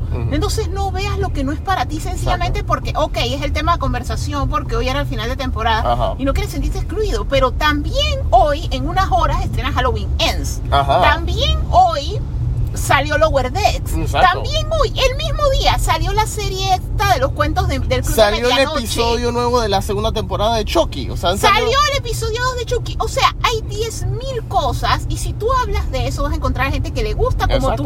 Entonces, ¿por qué te vas a poner a hablar de lo que no te gusta? Y eso, o sea, es algo que a mí en lo personal sí me molesta. Y más que nada porque cuando tú sientes que, dude, no eres el target. Ujú. A, a mí hay cosas de esas que me dan muchísima rabia. O sea, una de las cosas que yo a veces me la tomo un poco personal es lo de la sirenita. Ajá. Honestamente, no es mi princesa favorita ni nada. Me da igual, me gusta Ah, como canta la película, es graciosita, me gustan Y los las atracciones en Disney Me encanta. Sebastián, las atracciones son bonitas, cuando salen fantasmas me encanta y todo eso, pero no es una cosa así como que yo vendí mi alma Ariel, o sea, nada que ver. Más me gustaría era el detergente que haría la sirenita, ¿ok? Pero el asunto es que, al final de cuentas, lo que me da rabia es esto de que cuando tú ves las reacciones de las niñas felices y la gente dice, "Ay, qué estupidez. Ujú. Y yo es que, dude, porque tú no comprendas algo, no lo haces estúpido. Exactamente. O sea, tú eres esa niña minoría que le pasan las cosas que pasan en los países cuando tú eres minoría y que finalmente a ti te gustaba la sirenita y hay una versión para ti. Y entonces tú le quieres quitar eso cuando tu pelirroja es la que va a estar. O sea, esa película va a salir al cine, la va a tener Ajá. esa niña, la va a tener en disco, pero al final de cuentas eso no va a cambiar el status quo. Exacto. Tú vas a ir a Stevens a comprarte un pijama y va a ser la pelirroja. Exacto. Tú vas a comprarte una muñeca y va a ser la pelirroja. O Que sea, es lo mismo dale- que pasó con La Bella la Bestia, lo mismo que pasó con Maléfica, con todo. minutos Ajá. a una niña que le hace feliz. O sea, si algo le saca una sonrisa a un niño, tú de 35 años no tienes el derecho. A criticar. O sea, punto. O sea, así es sencillo. Si algo le saca una sonrisa a un niño de 5 años inocentemente, tú de 35 años cállate la fucking boca. Ujú. O sea, esa es la realidad. Pero no, o sea, y, y es una cosa que llega a un punto que, como te digo, ya da rabia porque es de que nadie te está borrando tu vaina. Y pasó con Ghostbusters, la de las tipas, y pasó con... O sea, dude, nadie borró lo anterior. Borró lo no veas lo que te molesta. Exacto. Si de hecho es el chiste como las de Star Wars. O sea, yo veo Mandalorian. Ajá. Yo estaba haciendo el esfuerzo de ver Andor. Pero, por ejemplo, no es que ustedes me ven todos los días diciendo, o sea, mi Andor no me está gustando. Me está aburriendo, pero ustedes no ven que yo todos los días voy a hablar de que Andor es un asco. Exacto. Andor no sé qué. No, o sea, sencillamente a mí no me hizo clic. Eso no la hace mala. Exacto. Probablemente es muy buena, pero sencillamente toda esa trama política no es la razón por la que yo veo Star Wars. Ujú. Es la razón por la que yo veo Star Trek, es la razón por la que yo veo Duna, Ujú. es la razón por la que yo veo Game of Thrones. Pero Star Wars era fantasía espacial, peleamos con espadas, el bien contra el mal. No, ah, mira, el Congreso está medio vacío para mostrar que es como la asamblea acá que no va nadie. O sea, dude, yo no necesito que Star Wars me emule la realidad, yo estoy viviendo la realidad. Estamos al borde de la Tercera Guerra Mundial. Hay una crisis mundial, hay una crisis de agua y todo eso. ¿Y tú crees que yo quiero ver en Star Wars que están exterminando a los aborígenes de los distintos planetas colonización? Dude, está pasando en el mundo. Ujú. O sea, al final de cuentas, no es la razón por la que yo veo Star Wars. Puede que sea personas, como lo mencionamos en un podcast anteriorcito, Vares, Ujú. que le gusta, pero entonces yo no voy a agarrar todos los miércoles. Voy a detonar Andor. Ajá. Porque los que le gusta Andor están felices y para mí es crap. Ujú. No, al final de cuentas, ¿yo qué busco? Ah, el miércoles. Hey, yo no he visto Chainsaw Man, voy a ver Man Ajá, está cool. O sea, al final de cuentas hay suficiente contenido para que tú veas lo que te gusta. La vida es muy corta para ver lo que no. Exacto. Y eso es lo que pasó con Hulka. Lo que pasa es que el MCU, y es lo que está pasando con los acérrimos. Porque te lo puedo asegurar que el mogol promedio, o sea, la persona más abierta a ver lo que sea, que hoy te ve Chucky, pero mañana no te ve el siguiente episodio, que te ve la otra película, que fue al cine y vio Smile, pero que pasado mañana ve Betty la Fea en donde sea que esté ahora. La persona común y corriente, que no es que vive para la televisión y el streaming, te aseguro que ellos, muchos de ellos ya están hartos del MCU, porque te lo digo porque la gente me lo dice. A veces que le digo a la gente que, hey, hay una serie que eso es MCU. Yo lo último que vi fue en Game y ya. No, no me llama la atención. Hay gente que no regresó ni por No Way Home. O sea, el mainstream no está. O sea, somos los cuatro gatos que vivimos por esto, que entonces nos molesta cuando no es para nosotros, cuando en medio de She-Hulk está Andor de Star Wars Ujú. y está Werewolf by Night, que es completamente opuesto, exacto. fue otra cosa y también fue genial. Entonces, al final de cuentas, es mira lo que te guste. O sea, Ajá. lo que hizo polarizante esta serie es que la vio mucha gente que no era el target. Y las series de mujer tienen eso que van a tener ciertas condiciones con las que las mujeres nos vamos a identificar Ujú. y que a veces son difíciles para los hombres porque los hombres, desde su punto de vista, que las cosas son completamente distintas, es como, esto se me hace estúpido. Y en realidad tú veías She-Hulk y tú dices esto es cierto. Esto Exacto. también es cierto. Esto otro es cierto. O sea, como yo te digo, o sea, la única mentira de esa serie Es que la que gente ignoraba a nadie- Tatiana Maslany. que nadie quería salir con Tatiana Maslany. Ajá. Que Tatiana Maslany, o sea, y que No, ella la, tenía una única mentira de esa serie es que nadie quería salir ni con ella, ni con Nicky, ni con la otra man. todas, Todas las mujeres hermosas. inteligentes, La mentira, exitosas, equilibradas, o Mira, sea, Yam- Yamila Yamil está simpática. No es de que my cup of tea, pero, man, ahí en el personaje que ella le pusieron de Titania la maquillaron horrible. Y ahí te ponen que esa man con su maquillaje horrible, esa la- era la man que tenía todo el mundo embobado y que la man se arrebata porque, le, porque todo el mundo quiere eh, eh, estirarse a She-Hulk y no a ella cuando la man se vuelve She-Hulk. porque lo que pasa es que ellos te están contando una historia de la Ajá. confianza de Exacto. Jennifer. O sea, esa es la historia y sencillamente, por eso te digo que es como el profesor chiflado, solamente Ujú. que el profesor chiflado era Eddie Murphy, o sea, la versión de Eddie Murphy, porque nadie va a recordar la vieja. Ah. En la versión de Eddie Murphy era este Eddie Murphy en un fat suit. O sea, este gordito, alegre, simpático, científico, buena onda, Mm. con una familia super Sherman cool. O sea, el man tenía todo, Ajá. pero no tenía confianza porque era gordito y todos los que pecamos de tener sobrepeso sabemos que el mundo es un poco cruel con nosotros. Entonces al final de cuentas el man estaba ninguneado, entonces obviamente se transforma en esta versión de Mr. Jekyll, de señor Jekyll y Mr. Hyde, Body love. en la que él se transforma en Body Love, que es todo lo contrario, es un hombre fit, es un hombre sin un kilo de grasa, guapo y con confianza, es lo mismo acá, o sea, es esta mujer que no confía en sí misma. No conf- o sea, en lo único en lo que ella confía es en su capacidad de que ella es una muy buena abogada. Ajá. Pero de ahí, ella no confía en que puede encontrar pareja. Ella no tiene confianza para más de cuatro cosas. Entonces, se convierte en She-Hulk, que es lo que el mundo aspira que ella sea. Y entonces ella como She-Hulk tiene la confianza, que por eso es que yo te decía que el episodio de la boda es importante, porque el episodio de la boda es la clásica. O sea, literalmente es como cuando tú eras la gordita en la escuela y te dicen y que viene la reunión de 10 años de graduada y por X o Y razón, o sea, tú eras el patito feo, o sea, literalmente ahora estás disque hot. Créeme que tú cuentas los días para ir a la reunión porque es disque mostrarle en la cara a todos los demás y que mírame ahora. Y eso es algo que se ha visto en cualquier cantidad de películas y series porque es algo que es normal, hasta a los manes les pasa. Ujú. O sea, ¿y cuánta gente no es como Anthony Michael Hall? Que, o sea, son late bloomers. Anthony Exacto. Michael Hall era un chiquillo horrible. Él se puso buenón para la época de Dead Zone. Ya, ya, treintón Ya casi. viejo. Ya viejo. Entonces, al final de cuentas, o sea, todo el que vive esa historia, ella por eso quería ir. O sea, lo que a mí me da rabia, o sea, yo comprendo el episodio.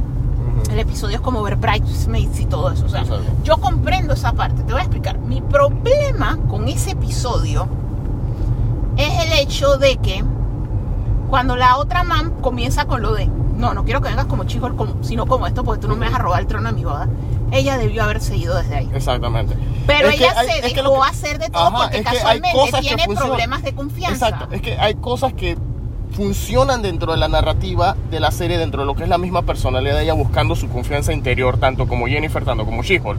Hay otras cosas que dentro de lo que te arma la serie no funcionan. Por ejemplo, ella te dice, lo que tú misma has dicho, la man tiene confianza que es una muy buena abogada, pero en medio de todo solamente ella la vimos usa- eh, siendo abogada en dos casos. Uno fue súper corto y el otro fue uno de dos episodios, o, amén, o, o uno que, que fue como que de dos episodios con repercusiones, que fue todo el asunto de Abomination. Pero es que tiene una razón de ser, porque Ajá. como la serie está, se trata de que ella se encuentre y tenga Ujú. confianza en sí misma, no la van a mostrar en lo único Exacto. en lo que ella tiene confianza. O sea, la van a mostrar en su campo de batalla. Y su campo de batalla es todo lo demás. Su campo de batalla es dating. Su campo de batalla es salir del trabajo y solo me contratan porque me vuelvo en esta caballota. O sea, es que ahí es donde está. Es que esa es la parte que tú tienes que comprender por dónde va la serie Ok. y el target que tiene la serie. Ujú. Que es lo mismo que pasa como cuando tú ves Turning Red. O sea, Ujú. Turning Red mucha gente la detonó. Pero si tú eres un adolescente que estás en esa fase del desarrollo y todo eso, esa vaina te habla. Claro. Porque es como tú y está pasando por cosas que tal vez son conversaciones que tú deberías tener con tus padres, pero que no te vas a atrever. Y esa película las va a crear. Sí. Obviamente los padres tienen que estar warm porque los padres tienen que estar preparados porque de repente tú no es que te habías mentalizado para voy a ver la película del panda rojo y suddenly tu hija te va a hacer un poco de preguntas, pero en realidad ese era el propósito de esa película, porque te vas a identificar, o sea, la adolescencia es así. Dicho, hay cualquier cantidad de cosas que se trata de la adolescencia desde el punto de vista de los hombres. O sea, aunque no hayas nacido hombre, como en mi caso que soy mujer, yo sé cómo es la pubertad masculina porque la he visto hasta la saciedad, Exactamente. porque sencillamente el mundo es más mayoritariamente masculino.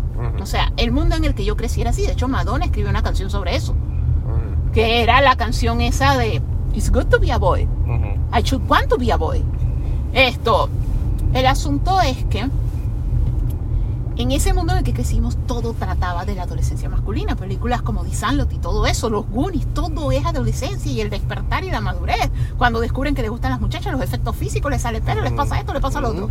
Weird Science, que tú... Weird Science, todo, todo. tú- todas las- o sea, todas las películas que hizo Ye- John Hughes, en medio de Pretty and Pink y Some Kind of Wonderful. Pero Antes es de que- tirarse algo más Pero es que cada vez que se que tocaba el tema de pubertad, lo hacía desde la perspectiva masculina. Porque Ajá. como él era hombre, él sencillamente decía yo no voy a hablar de lo que no sé. Exactamente. Y eso es una realidad y es una realidad Exactamente, hasta por- hace unos años. Ajá. Entonces ahora el mundo cambió. Entonces sí son cosas que tienen que hacer, porque así como los chiquillos se confunden o tienen preguntas o no comprenden qué les está pasando, las chiquillas tampoco.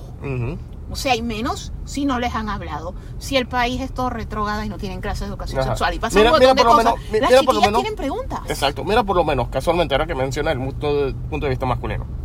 Nosotros fuimos a, a, a una de las presentaciones en nuestro viaje que pueden ver en nuestro TikTok y en Instagram, en nuestro pequeño mini tour, mm, nuestro mini tour nerdo de octubre, que fuimos a una de las presentaciones de Clerks 3.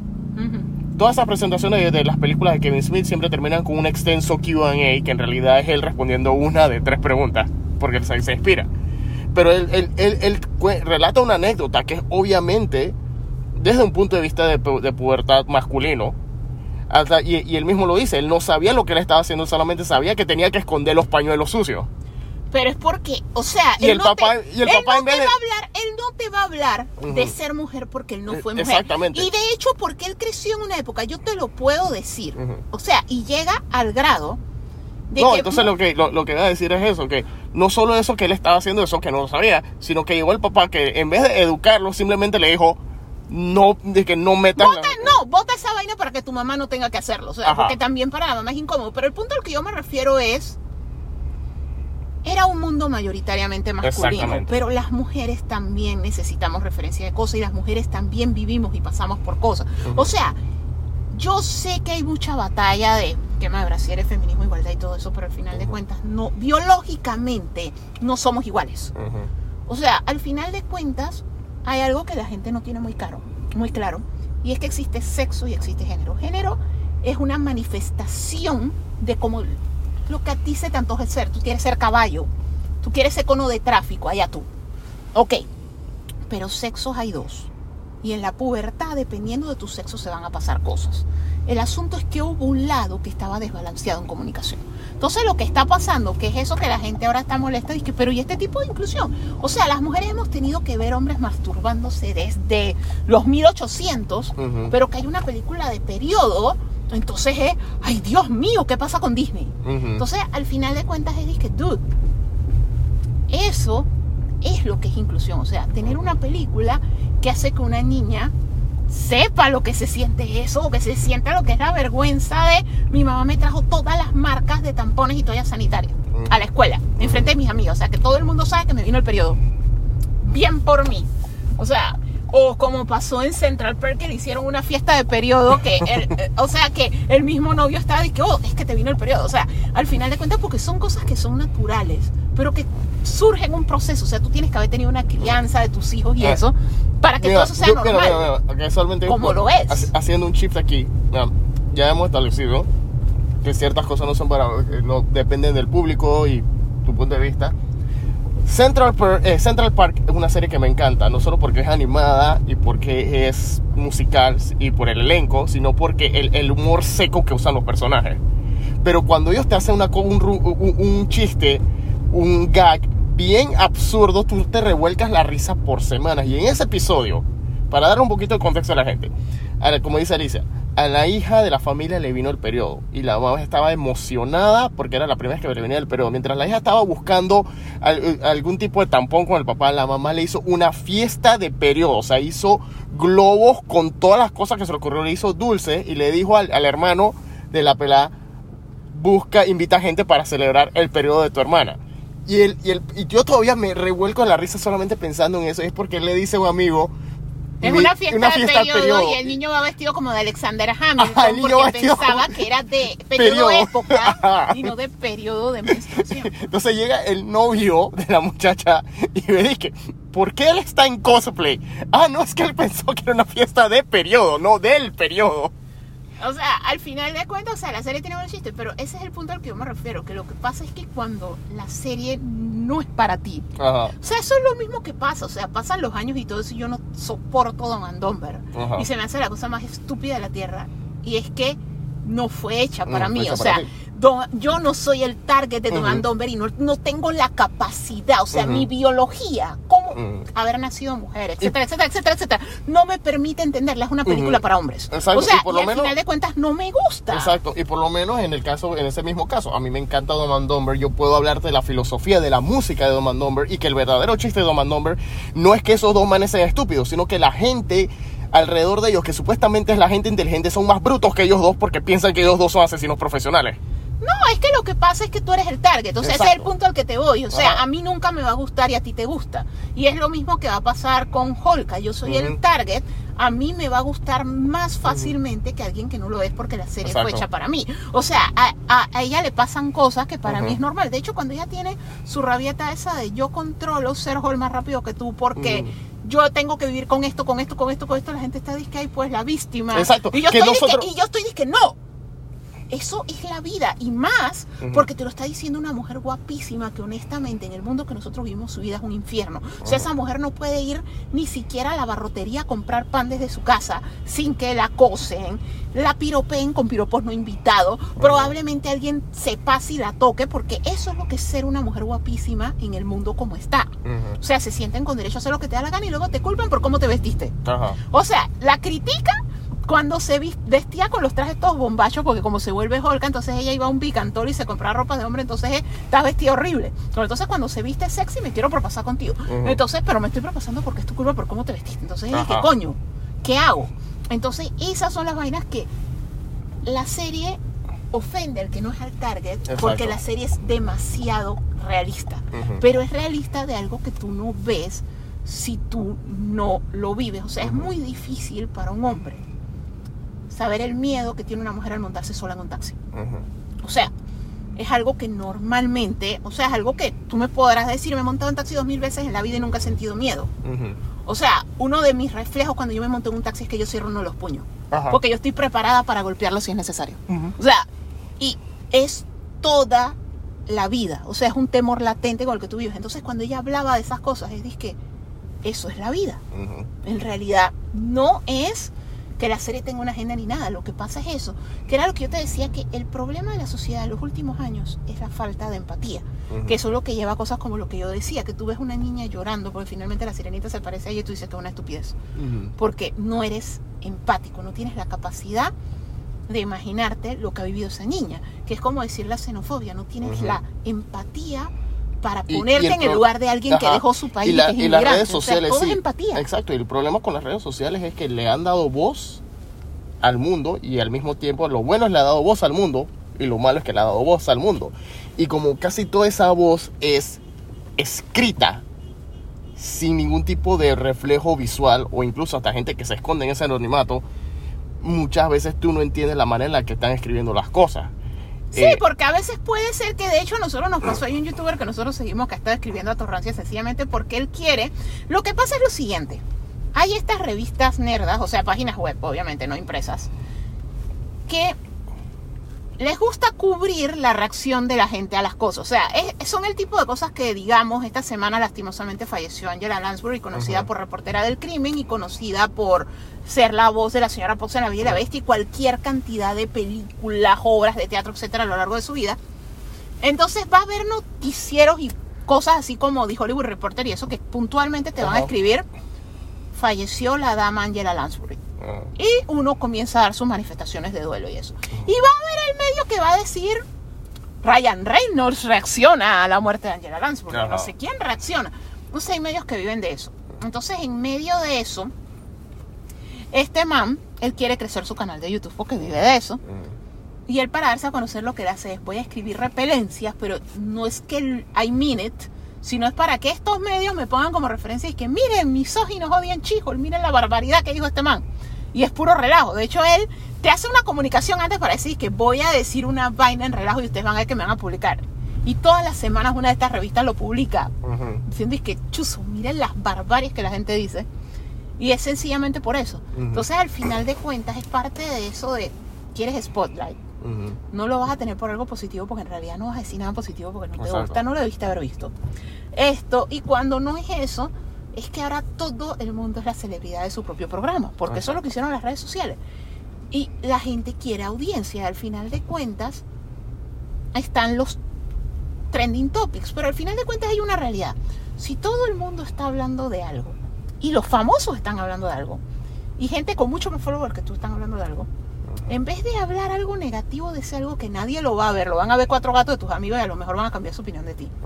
¿Por qué no buscas algo que a ti te guste, que tal vez no sea lo trending, pero dentro de su nicho la gente va a notar lo que dijiste, porque no estás compitiendo con que todo el mundo está hablando de lo otro, incluyendo medios que son más grandes que tú.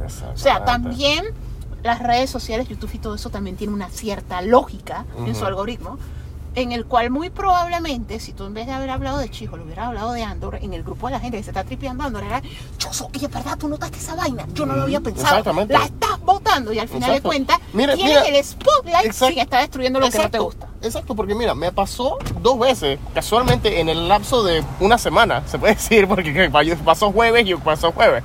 Eh, ayer, eh, alguien está- estaba hablando en el Twitter, estaba hablando con Yara Windsor, que ella está, dice, ella está obviamente emocionada por Black Adam y obviamente por el cameo que nadie supo quedarse ca- callado. Era parte de la estrategia de marketing. Ellos Exacto. quieren que la vean y nada Ajá. trae más que eso. O sea, eso es como decir que iba a salir Andrew Garfield. Ajá. La cosa es que eh, ella pone de que, hey, cuando veremos Black Adam contra Shazam, que eso es algo que los, los que hemos seguido los cómics desde hace tiempo, es, es- es algo que yo le puse que, mira, que es una tristeza que nosotros en nuestro viaje en los estudios de Warner vimos que nadie se está tomando la foto de, con la estatua de Shazam. O sea, y al punto, y, no solo eso, lo que mencionamos también en episodios pasados y en publicaciones pasadas, que el único que parece importarle ver a Shazam peleando contra Black Adam es el director de, eh, de Shazam, este David Sandberg. Y, y yo le dije que no, que no hay que no hay que ser genio para darse cuenta de que algo está pasando aquí y que esto es un y, y es obvio que los manes son rivales hasta en el aspecto visual porque los manes se visten igualitos solo que con un diferente color scheme. Me sale un man random dice que sí que no tienes que eh, tienes que darte cuenta que las las- las adaptaciones cambian todo, que no sé qué. ¿Acaso no comprendes? Yo le dije que viejo, yo he estado viendo estas películas desde Steel de 1998 que se supone que es una adaptación de una, de una No, versión de es Superman. que, es que lo que Y pasa... yo le dije que tranquilo, que y yo le dije eso mismo, así que bien, bien suave, que hey, yo he estado viendo estas películas de hace rato, yo sé cómo son las cosas, pero me llama la atención cómo se ha llevado la narrativa, por tanto, la influencia de La Roca y la influencia de Henry Cavill y todas las cosas. No, no es tanto la influencia de la roca es Henry Cavill. Eh, son dos cosas, número uno. Haces más plata poniéndolo contra Superman. Exactamente. Y ellos, por todas las cosas que hablamos todas las semanas, necesitan es dinero. Exactamente. Y ahí es donde está el dinero. Y aparte de eso del dinero, el otro detalle, y eso nosotros ya lo hablamos, que no sé si lo hablamos grabando, pero que es mi teoría, creo que sí, porque tú hasta diste el disclaimer, Ajá. que era una teoría en caso de que se cumpla. Ajá.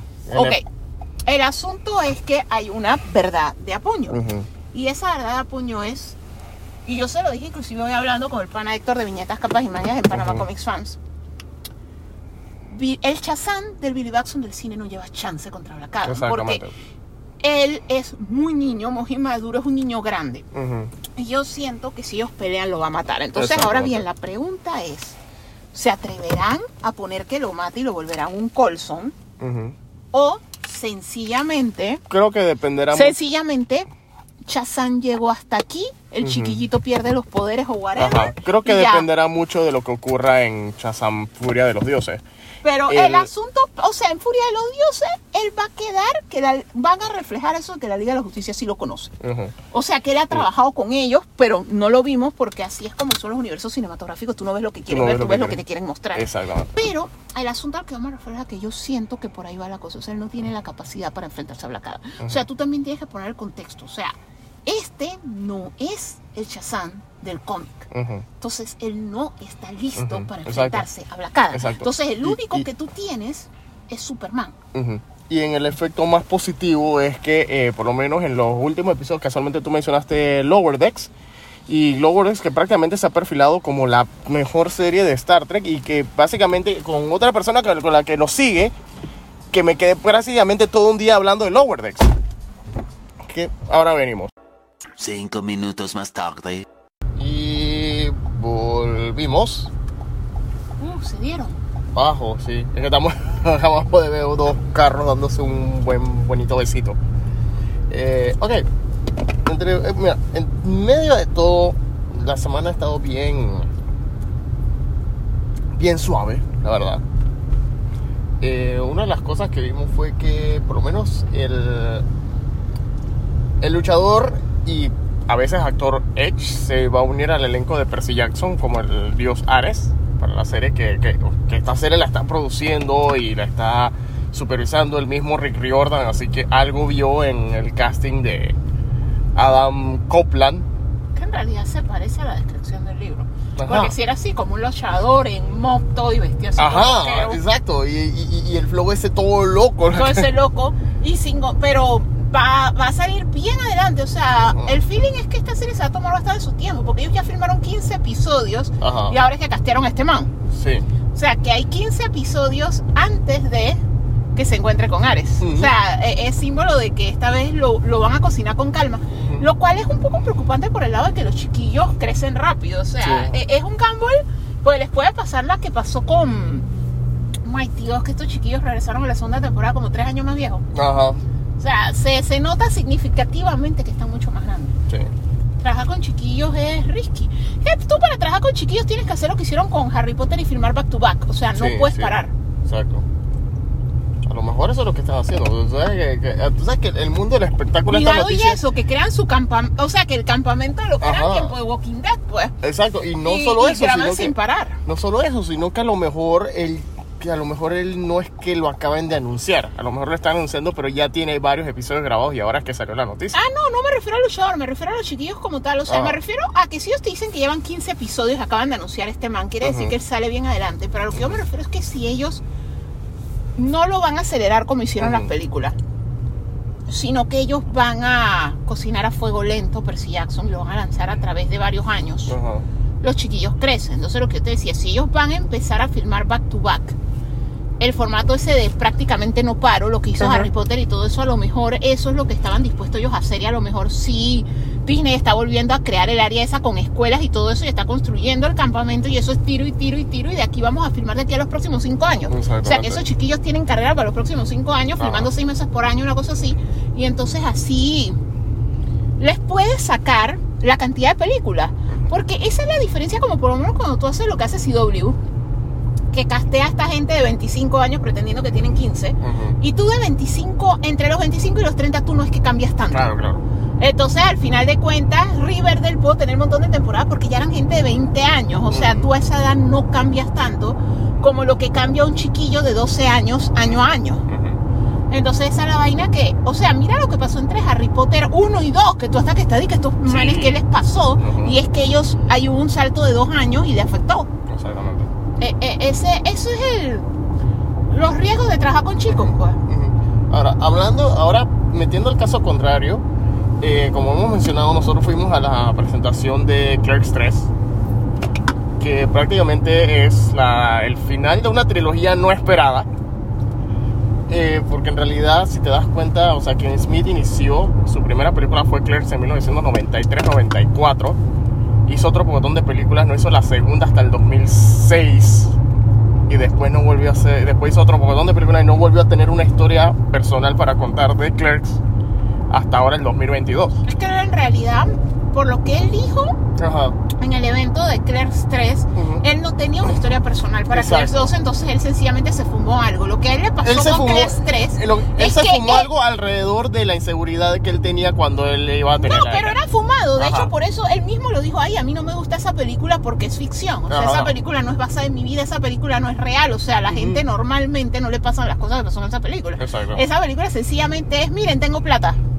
Esto es lo que yo puedo hacer porque esta vuelta el estudio me dio plata. Ajá. Pero él mismo lo que decía es que lo que a él le gusta es hacer ese storytelling tiempo de Adam Goldberg con Sí. los Goldbergs, de le meto cambios aquí y allá, pero estoy contando mi vida. Ajá. Eso es lo que él hizo en Entonces- todas sus películas prácticamente. Entonces el asunto es que como él no hizo eso en la 2, Ajá. él como que siempre le tuvo el recelo. Entonces él regresó para la 3 porque con lo del ataque cardíaco y todo eso le pasaron eventos personales que Ajá. decía, ahora sí puedo regresar a contar una historia personal, una historia real.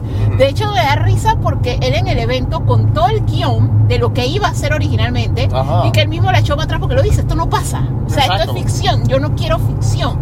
Yo quiero que de hecho él hizo una mención que no sé si fue Scorsese, alguien la había hecho antes, que es la diferencia entre...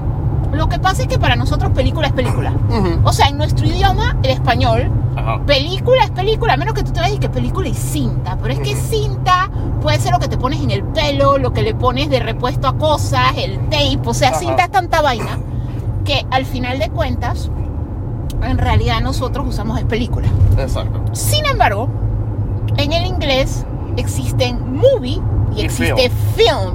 Y entonces una cosa como que film es Scorsese y movie es el MCU. O sea, es, es una diferencia bien marcada. así. Exactamente. Y entonces los mismos directores, o sea, no es algo solamente que haga el público así rimbombante de yo veo films, sino veo movies.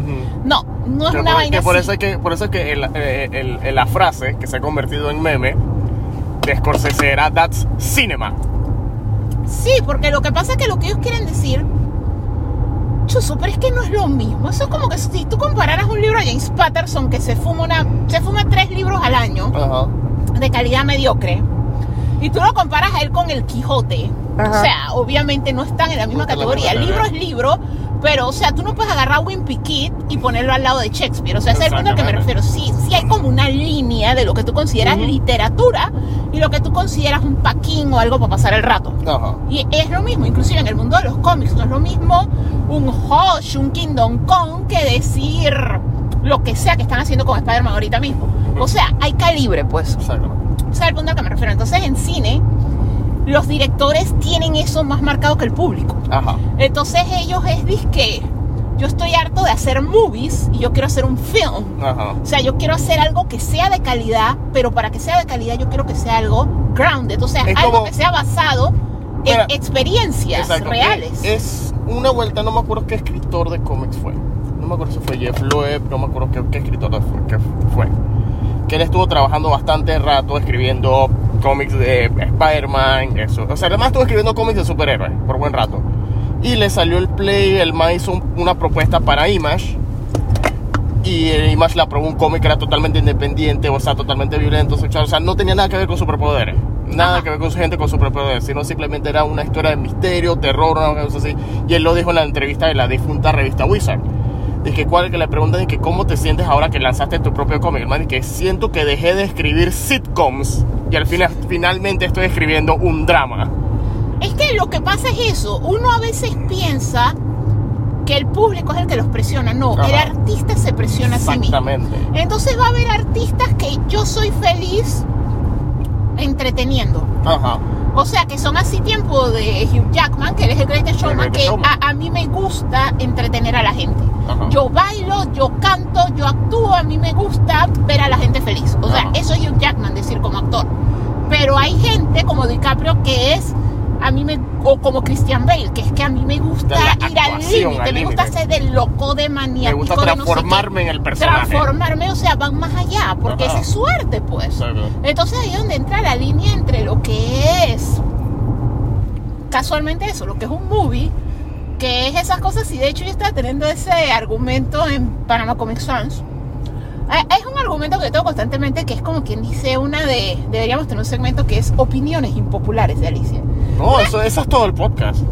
Sí, yo, sé, yo, yo soy una opinión No, impopular. no le he cambiado el nombre a la ruta yo, del Giga. yo, yo, yo en general soy una opinión impopular, ok, I know. Pero el asunto es que, no, en verdad, mi existencia es una opinión impopular. El asunto es que, una de mis opiniones impopulares, que yo siento que el cine está solo para eventos y yo no le hallo gracia a ver todo en el cine. De hecho, muchas cosas si salen en streaming las veo en streaming. Entonces es un argumento que yo tengo con todo el mundo hasta que yo llegué a la conclusión metiéndole mente, porque yo soy este tipo de persona. El argumento termina, yo soy INTP, Ajá, el argumento termina pero en mi cabeza continúa. ajá. Hasta que yo llegue a un punto que yo me convenza a mí. Porque yo no discuto contra los demás, yo discuto contra mí. Exactamente. Que es la persona con la que más me gusta discutir, conmigo mismo. El tremendo asunto- argumento. El asunto es que al final de cuentas, el hecho, no, es un tipo de personalidad bien raro.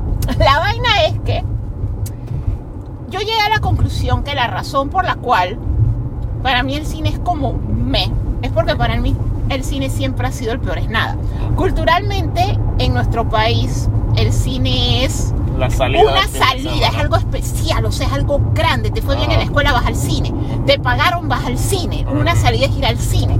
Para mí el cine es la guardería de cuando mi mamá no tenía quien me cuidara. Porque cuando yo era niña era la época en la que los cines, tú pagabas un boleto y te quedabas desde la primera función hasta la última y no te sacaban. Así que cuando mi mamá estaba ocupada y mis tíos y todo el mundo, o sea, no había niñera, mamá lo que hacía era que pagaba un boleto de una película que a mí me gustara y me dejaba ahí hasta que ella se desocupara. Lastimosamente mis padres no tenían tanto dinero para hacerme eso. O sea, mi guardería era el cine. Cuando yo fui creciendo y empecé a manejar los tranques, Ajá. El cine era donde yo aguantaba el tranque. O sea, Ajá. para mí ir al cine es como ir al supermercado. O sea, no tiene gracia hace años. Exacto. Entonces, al final de cuentas, y no porque fuera poco, era porque iba tanto. O sea, literalmente yo veía todas las películas porque, como les digo, era mi guardería y era donde esperaba el tranque. Y recuerda, y también sin mencionar que hubo un tiempo en que tu trabajo estaba súper conectado con, con- No, y sin contar que yo viajaba mucho de trabajo y cuando tú estás afuera en la noche, o sea, tú no te vas a ir a un bar en un país desconocido alone. Yo me metía en el cine. De hecho, me da risa porque había veces en El Salvador que yo hacía ya todo lo que tenía que hacer, pero mi vuelo no era hasta el día siguiente. Y yo estaba libre desde las 4 de la tarde y yo veía dos o tres películas. Yo salía de una sala para entrar a la otra que la gente del cine dije, pero tú no acabas de entrar. Y yo que sí, no tengo más nada que hacer. O sea, me dijeron que no me puedo alejar de este perímetro y en este perímetro lo único que hay interesante es un cine. O sea, yo he visto películas en Ecuador, en Costa Rica. O sea, tú estudié el país y yo he visto películas porque estaba sola y no tenía nada que hacer.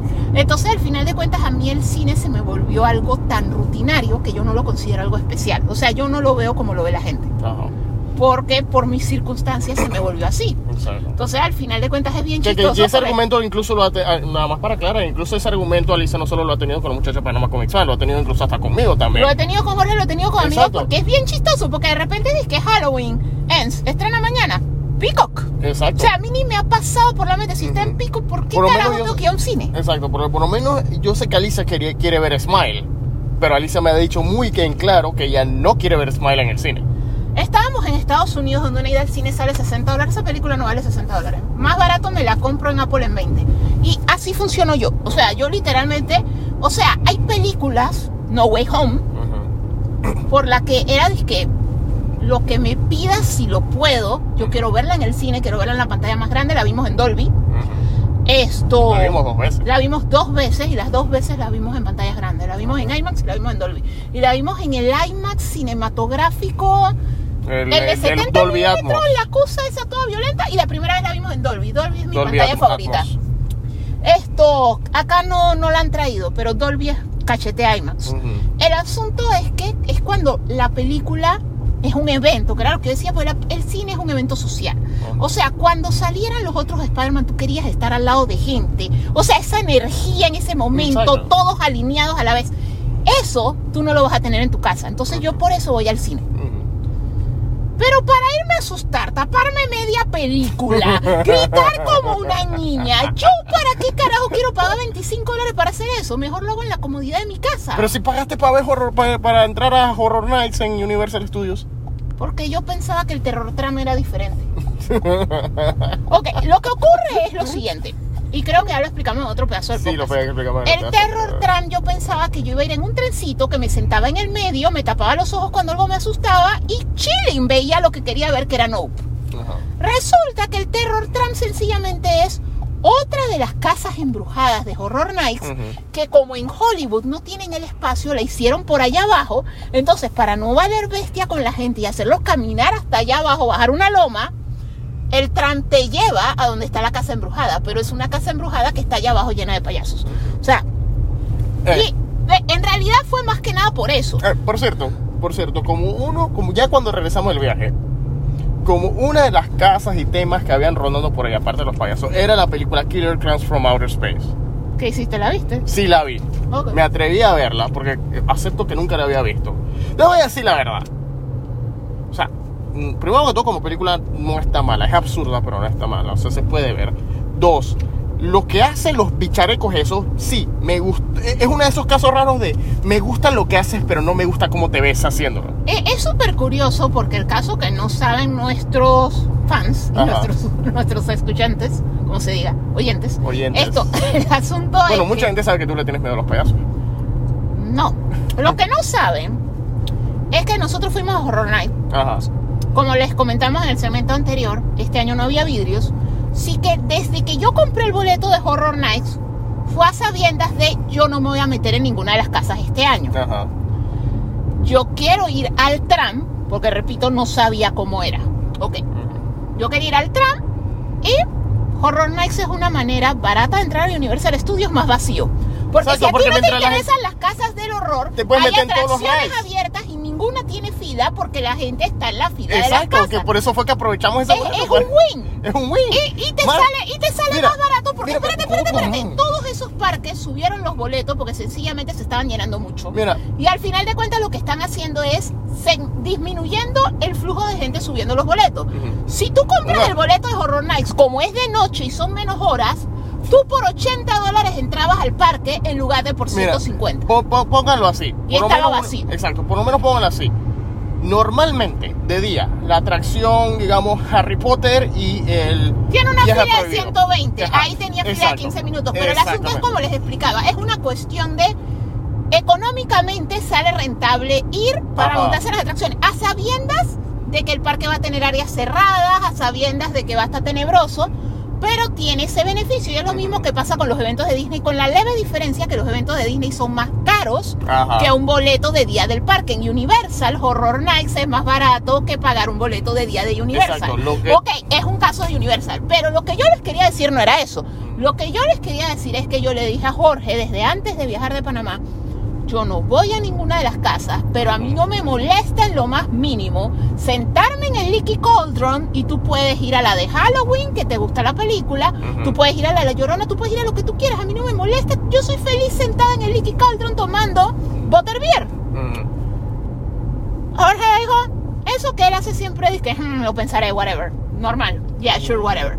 El asunto es que ya estando allá, le presenté la misma premisa, dude, yo no me voy a montar, pero por el amor de Dios, primero que todo que soy una mujer adulta, estoy en una ciudad que he visitado un montón de veces, la conozco, el hotel está en la loma donde está Universal, dude, monte, forma la fila, vive las casas, no me va a pasar nada.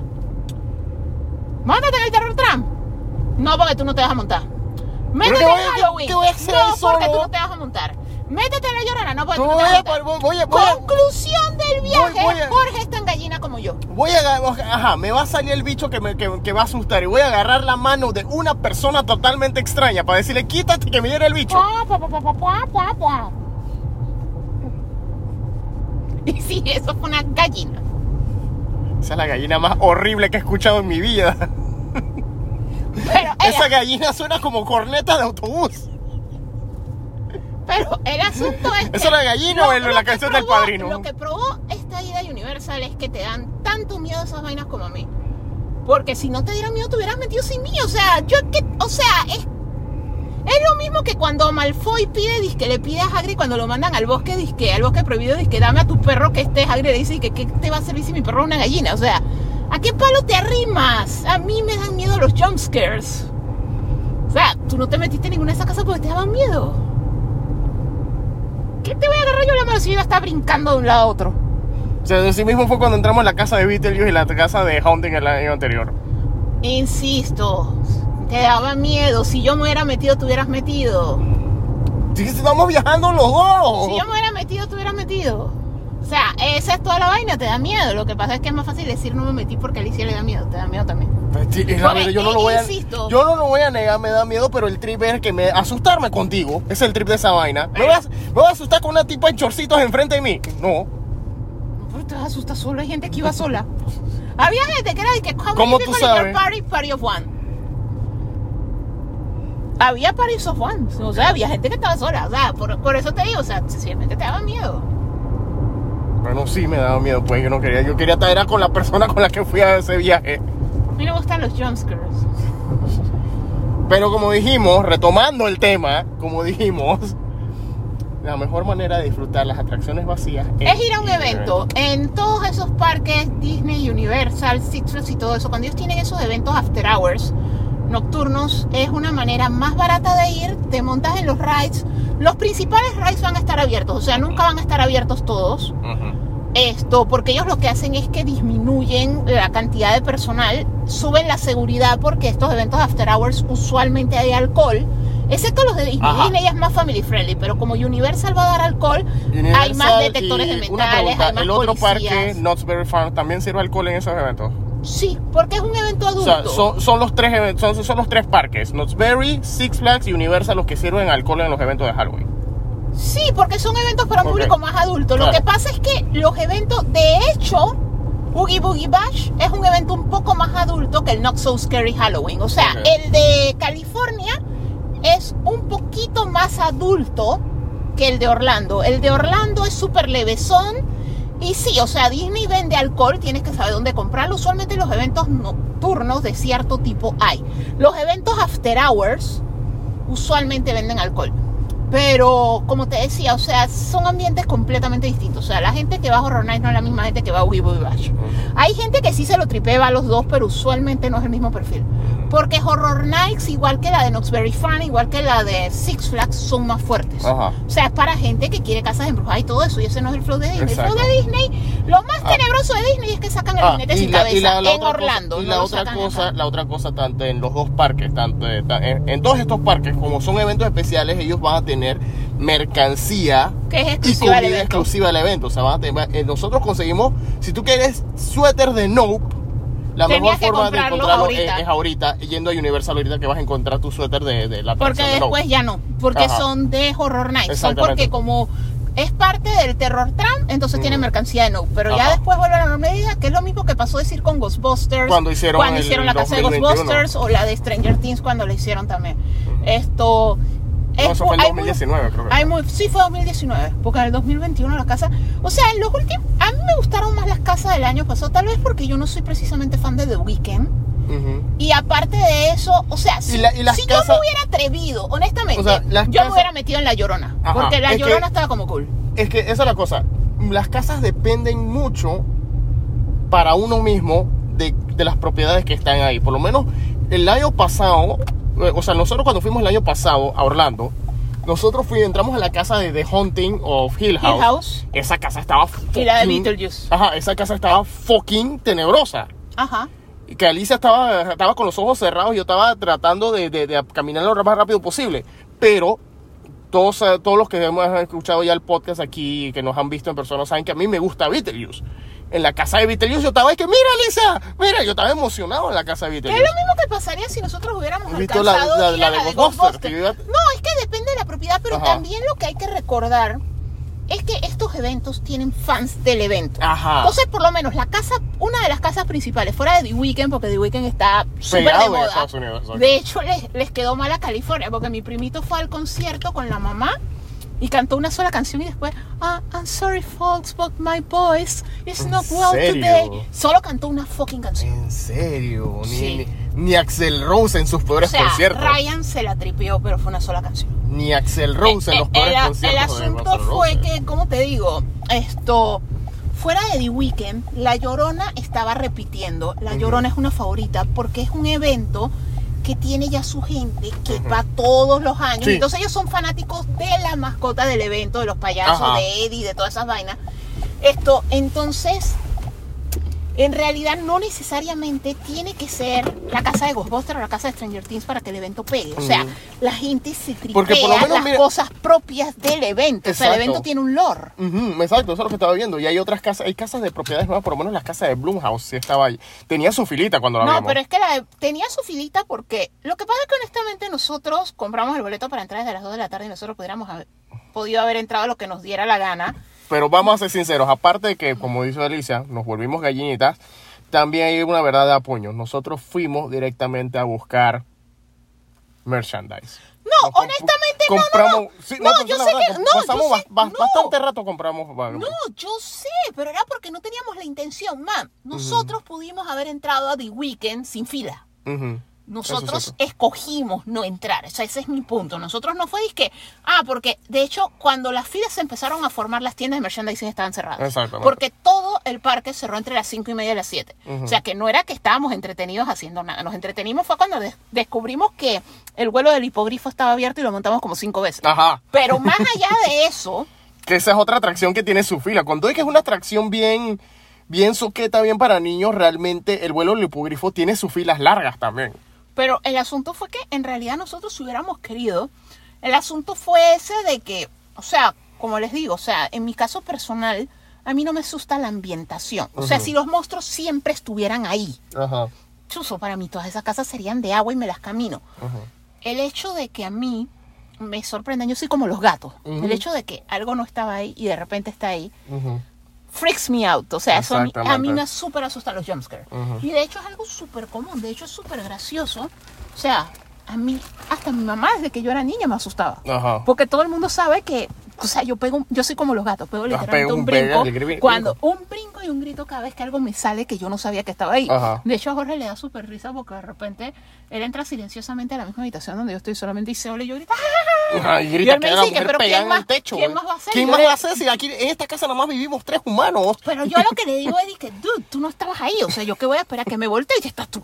O sea, a, a- a mí eso me súper asusta. Entonces, como les digo, o sea, si los bichos siempre estuvieran ahí, pudiera ser la casa más grotesca del mundo y Ajá. no me asusta. Pero a mí me asusta que me sorprendan. Exacto. Entonces, sencillamente por eso. Y es como dij- dijimos No, en el bloque anterior, muchos de estos de los que están en la eh, son de actores frustrados, actores en entrenamiento, whatever, y ya no está la barrera que te protegía en el 2021 cuando se había Ahora liberado sí el te COVID. tocan con ganas. Ahora sí te tocan con ganas, ahora sí te sale el tipo y te, o sea, por más de utilería que sea el cuchillo, él te va a tocar con la puntita del cuchillo. En el caso de Michael Myers, en el caso de, de la casa de Freaky en Blumhouse. Entonces, al final de cuentas, nosotros lo que hicimos fue eso, el merchandising, montarnos en los rides, disfrutar del ambiente, comida. comprar los exclusivos y comer los exclusivos. Ajá, porque O sea, los dulces nada- estaban súper buenos, bueno, los, los que probamos en el área de Harry Potter. El dulce, el dulce de calabaza. No, sí, no, y todo lo que probamos del evento estuvo cool. O sea, literalmente, como les decimos, em, en Orlando hay más. O sea, eso sí, en Orlando hay- eh, más tiendas, hay más comida, hay más puestitos. Y no lo sientes tan apretado lo- por el parque. porque el parque es chiquito, sin contar que era como si hubiera dos eventos en uno, porque en realidad estaba Horror Nights, pero también había algo como de Día de los Muertos, que se llevaba toda la plaza central. Es que donde el área está- ese era el área donde estaba la Llorona, que lo conectaron con ese evento con que, que también pautó. Y más eso, habían unos cantantes de música electrónica, de que Jabberwocky, Yab- Jabberwocky, que eh, habían, tenían su propio set, así que tenías otra fila, entonces todo era un, como que eh, tenías como tres No, pero eventos en ellos tenían solo. poco fila. Ellos en realidad no entramos fue porque ni sabíamos, Ni sabíamos quién eran. Así que yo le decía, que ahora. ¿Quieres entrar a esto, man? Y dije, pero si ni Pero si siquiera yo no sé quiénes son esos manes, ni siquiera sé si es uno o dos o, o tres personas. Sí, este momento fue patrocinado por la ancianitud de Jorge y Alicia.